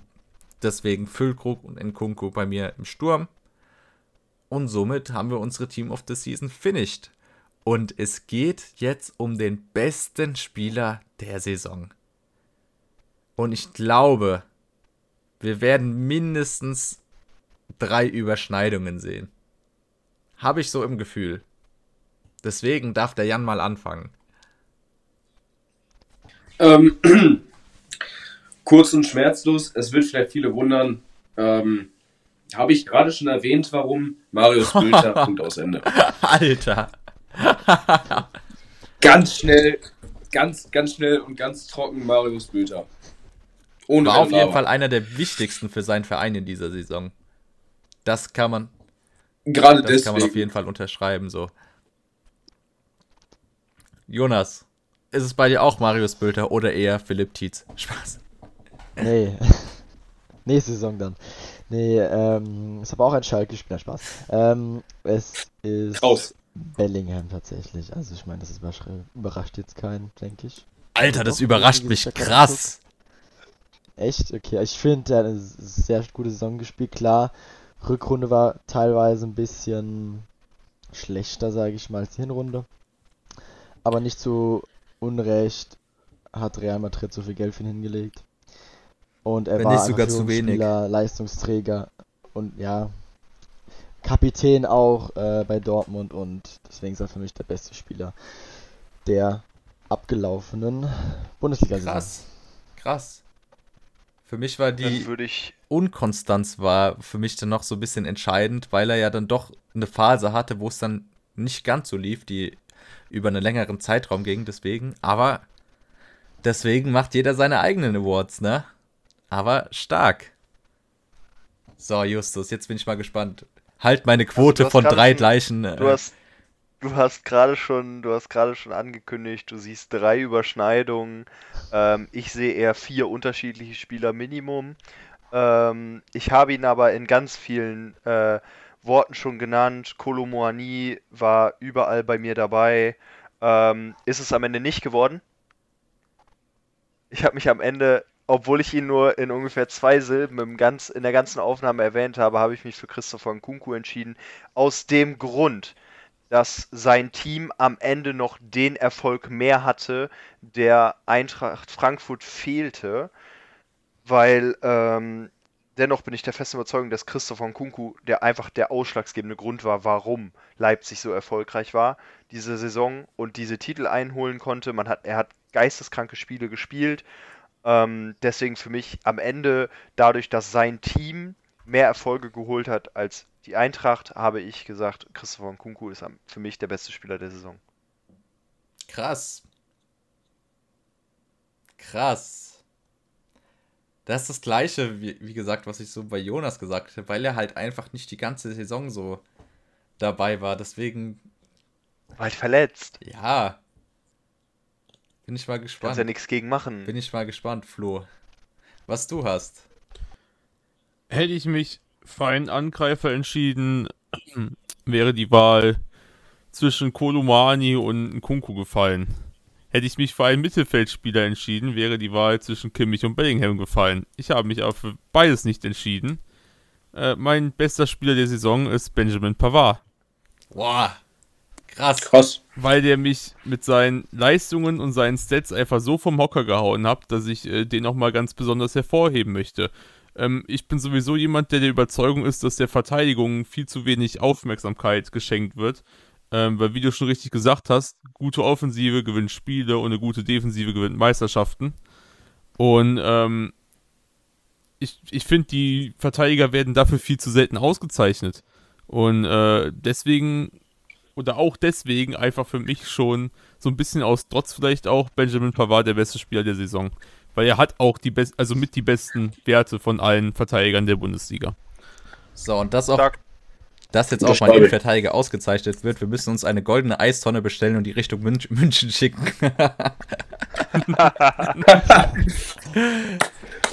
Äh, Da Stark. kommt Die der bringe ich ihm persönlich Spieler. vorbei. 5 von Die bring 5 ich oder ihm- was? Und ich würde mich. Fünf die bring ich unterschiedliche ihm statt persönlich drei vorbei. Überschneidungen. Ja, perfekt. Und ich würde mich sogar mit ihm reinlegen in die Eistonne, in die goldene. oh ja. Aber Aber, nackt. das ist nur ein bisschen kitzelt. Darf ich ganz, darf ich ganz kurz mal erwähnen, dass es 3-3 steht? Ja, ja. Ja.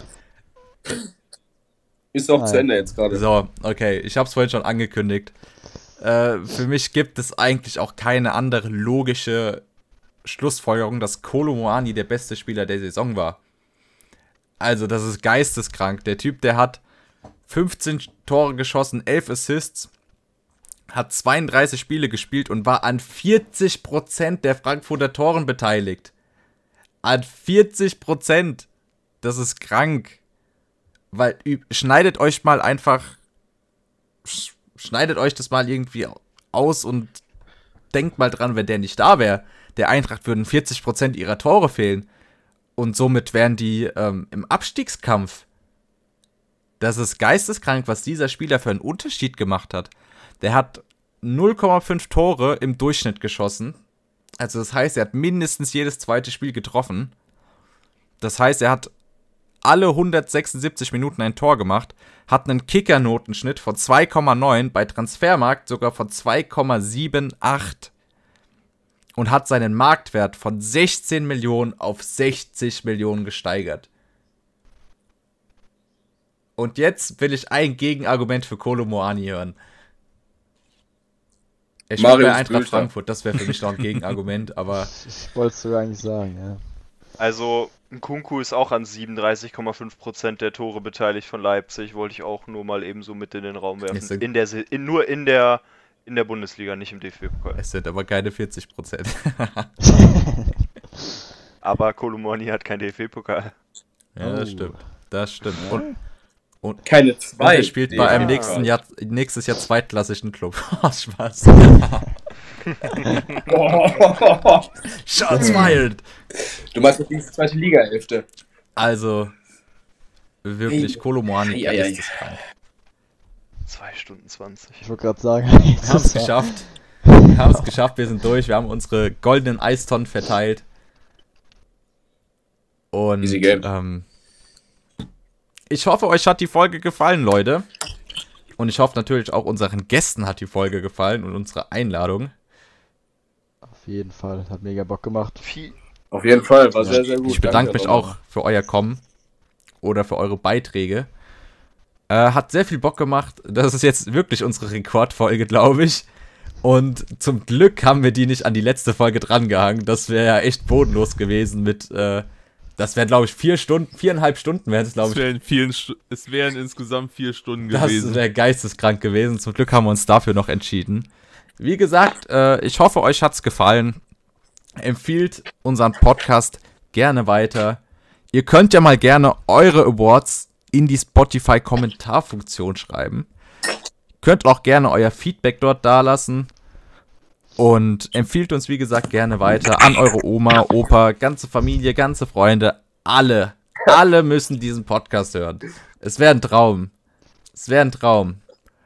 Und ähm, dann würde ich mein letztes Wort gerne an unsere Gäste weitergeben. Sucht euch selbst aus, wer das erste Mal was sagen möchte. Und äh, ich bin raus. Tschüss. Ja, Auf Jan. komm, Ja. fang ich einfach mal an. Äh, danke für die Einladung. Es hat mir sehr viel Spaß gemacht. Äh, ich hoffe, ich, wir und ich konnte den Zuhörern äh, eine gewisse Spannung bieten. Ähm, ich freue mich aufs nächste Mal, wenn es so ein nächstes Mal gibt. Äh, ansonsten wünsche ich euch einen schönen Tag und äh, wir hören uns. Tschüss. Ja, ich kann mich eigentlich dem fast nur anschließen. Das hat Fall mega Spaß gemacht. Äh, danke für die Einladung immer noch. Ja, also ich hoffe, dass sich irgendwann nur noch die Gelegenheit bietet, da nochmal dabei zu sein hier bei dem tollen Podcast von den zwei hübschen Menschen. Ähm, genau. Ähm, hier. Empfiehlt uns weiter. Oder empfiehlt den Podcast weiter, nicht uns. Empfiehlt den Podcast weiter. Jeder muss ihn hören und ciao. Ich bedanke mich auch nochmal für die Einladung. Es war, hat mir super viel Freude bereitet, auch das Recherchieren für alles, nochmal alles durchzugehen, die Saison nochmal zu recappen. Es war einfach, einfach cool, es hat einfach Spaß gemacht. Die Aufnahme war absolut geil. Vielen Dank für die Einladung und ich will ein Trikot von Jonas Hector. Äh, dann mache ich nochmal Ende, das Ende. Ähm, vielen Dank, dass ihr da wart. Ich bin mir sicher, man kann äh, nochmal die eine oder andere Gelegenheit nutzen, um euch einzuladen. Ähm, mein Abschluss zu dieser Folge, äh, ich glaube, ich habe einen neuen Lieblingsspieler gefunden mit äh, Benjamin Pavard. Der hat mich echt vom Hocker gehauen mit seinen Stats, muss ich sagen. Äh, und damit bis zur nächsten Woche. Ciao.